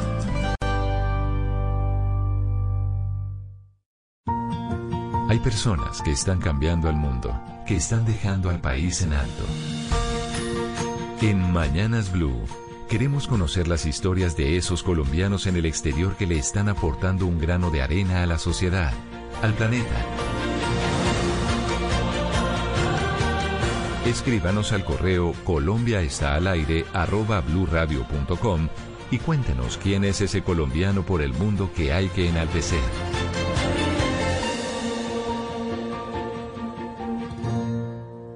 Estás escuchando Blue Radio y bluradio.com.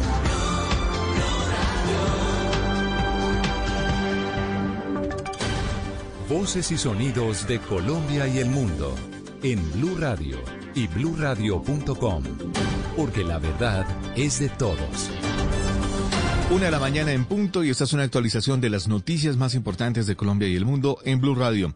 Por falta de medicamentos y médicos especialistas, diferentes intensivistas, los eh, hospitales de Antioquia no están recibiendo pacientes que requieran una atención muy específica. Los detalles de esta situación los tiene Valentina Herrera.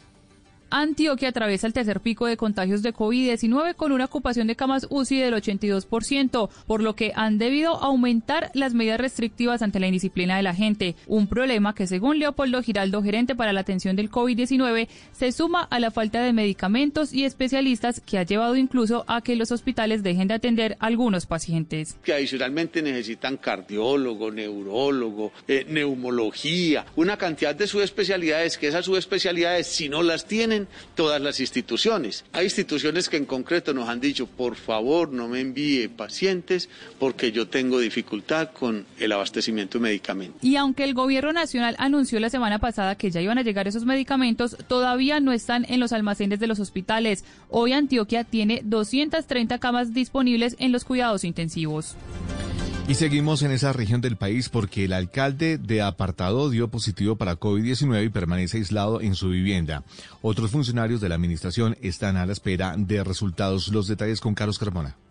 La Secretaría de Salud de Apartado confirmó que el alcalde de ese municipio del Urabá antioqueño, Felipe Cañizales, dio positivo para COVID-19 y es asintomático, por lo que permanece aislado en su residencia. El mandatario se practicó la prueba luego que otros funcionarios arrojaran positivos. El secretario de Inclusión Social y líder de la atención de la pandemia en Apartado, Alonso Álvarez, confirmó que el mandatario se suma a los otros 111 casos activos que tiene la localidad. Que nuestro alcalde Felipe Cañizales salió positivo para COVID-19. Esta prueba le fue realizada debido a que alguien del equipo de trabajo había salido positivo. Aunque el mandatario está en buenas condiciones de salud, el alcalde delegó como mandatario encargado al secretario general del municipio, Eliezer Quejada. Una de la mañana y dos minutos en norte de Santander, la población se prepara para un toque de queda continuo durante el próximo fin de semana, que es el Puente de Reyes. Julia Cano. El alcalde de Cúcuta, Jairo Yáñez, dijo que habrán excepciones para las personas que trabajan en la cadena de alimentos, también en el área de salud, domiciliarios y área de vigilancia. El toque de queda a diario empieza a las 7 de la noche y termina a las 5 de la mañana. Pero desde este viernes a las 7 de la noche empieza un toque de queda continuo que termina el martes a las 5 de la mañana. Es que los indicadores de contagio han disminuido, los indicadores de demanda de UCIs en cuidado intensivo en la red pública y en la red privada han también sensibilizado y han tendido hacia la baja y el mensaje naturalmente después es seguir trabajando intensamente sobre estas medidas que estarán vigentes hasta el día 8, que está el decreto pendiente. Las personas que van a viajar deben demostrar ante las autoridades en caso de ser sorprendido que lo harán mostrando sus tiquetes o en caso de que viajen en particular los peajes. Una de la mañana y tres minutos y mucha atención porque durante tres días la alcaldía de Ocaña no atenderá al público de manera presencial y lo hará de manera virtual. Cristian Santiago. A través de un decreto municipal, la alcaldía de Ocaña ordenó el cierre temporal preventivo de las instalaciones pertenecientes al municipio de Ocaña, como el Palacio Municipal, el Templo Histórico de la Gran Convención, además bibliotecas públicas y el Coliseo Cubierto Argelino Durán Quintero. Se hizo saber en este decreto que estarán exentos trámites y procedimientos como las medidas de protección provisionales en caso de violencia intrafamiliar por parte de la Comisaría de Familia, los procesos contractuales aperturados y que se encuentran en trámite con anterioridad a la expedición de este decreto. Además, todo lo que tiene que ver con infracciones de tránsito, es decir, la entrega de vehículos inmovilizados. Las medidas adoptadas se da frente al aumento de casos positivos de COVID-19 en Ocaña y el toque de queda decretado por la gobernación de Norte de Santander hasta el 12 de enero.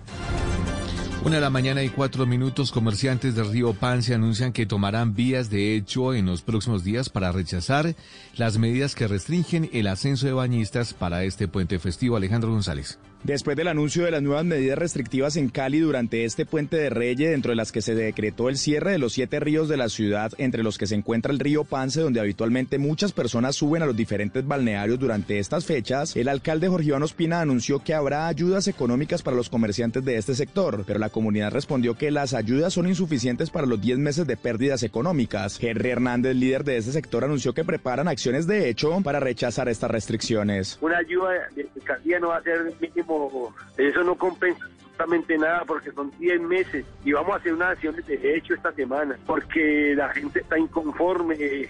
Entendemos que el COVID está matando gente, pero a nosotros nos está matando el hambre, nos está, nos está matando la indiferencia de la alcaldía. En Cali se decretó el toque de queda desde el próximo viernes a las 9 de la noche hasta el lunes festivo a mediodía. En estos días tampoco se podrán visitar los ríos de la ciudad ni los cerros tutelares. Una de la mañana y cinco minutos en Santander se entregó a las autoridades un hombre señalado a asesinar a su propia esposa en un caso que ocurrió a principios del mes de diciembre que causó conmoción en esa región del país. Julián Mejía. Hasta el comando de la policía de Puente Nacional acá en Santander llegó Carlos Ardila Escamilla, el hombre señalado de asesinar a su propia esposa Joana Ariza el pasado primero de diciembre. Las autoridades habían ofrecido una recompensa de 10 millones de pesos por información para capturar al responsable de este presunto feminicidio que generó rechazo y conmoción a principios de diciembre en el municipio de Sucre, Santander. Liliana Ariza es hermana de la víctima. Para que el asesino de mi hermana sea procesado por el delito que cometió. Él se entregó ayer en horas de la mañana y queremos que la Fiscalía lo procese por el crimen, crimen que él cometió, que es feminicidio agravado. En las próximas horas, el hombre será presentado ante un juez de control de garantías donde la Fiscalía le imputará el cargo de feminicidio agravado.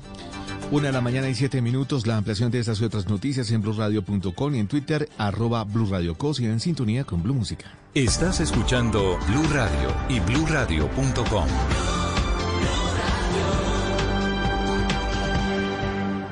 En Blue Radio estamos comprometidos con el cuidado. Lávate las manos con agua y jabón. Habla con tu jefe para poder trabajar desde casa. Lávate las manos de nuevo. Ayuda a tus hijos con las actividades académicas.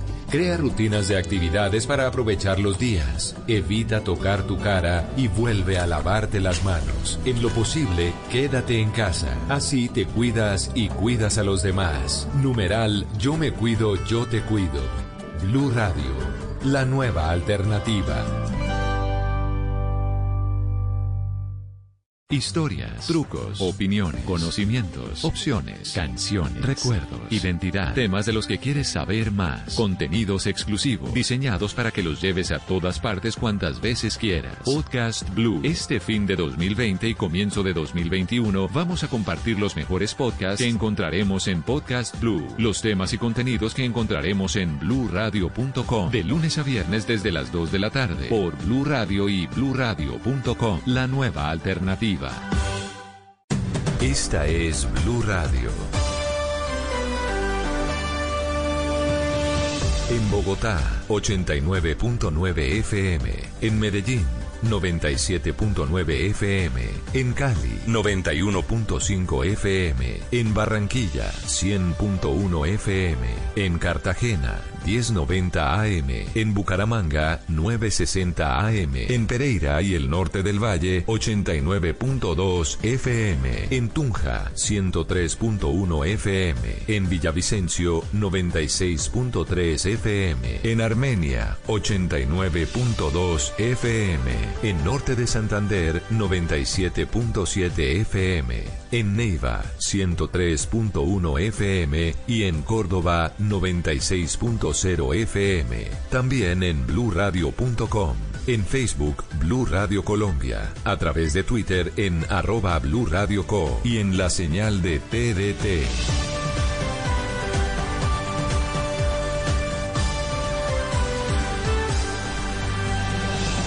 Blue Radio, la nueva alternativa.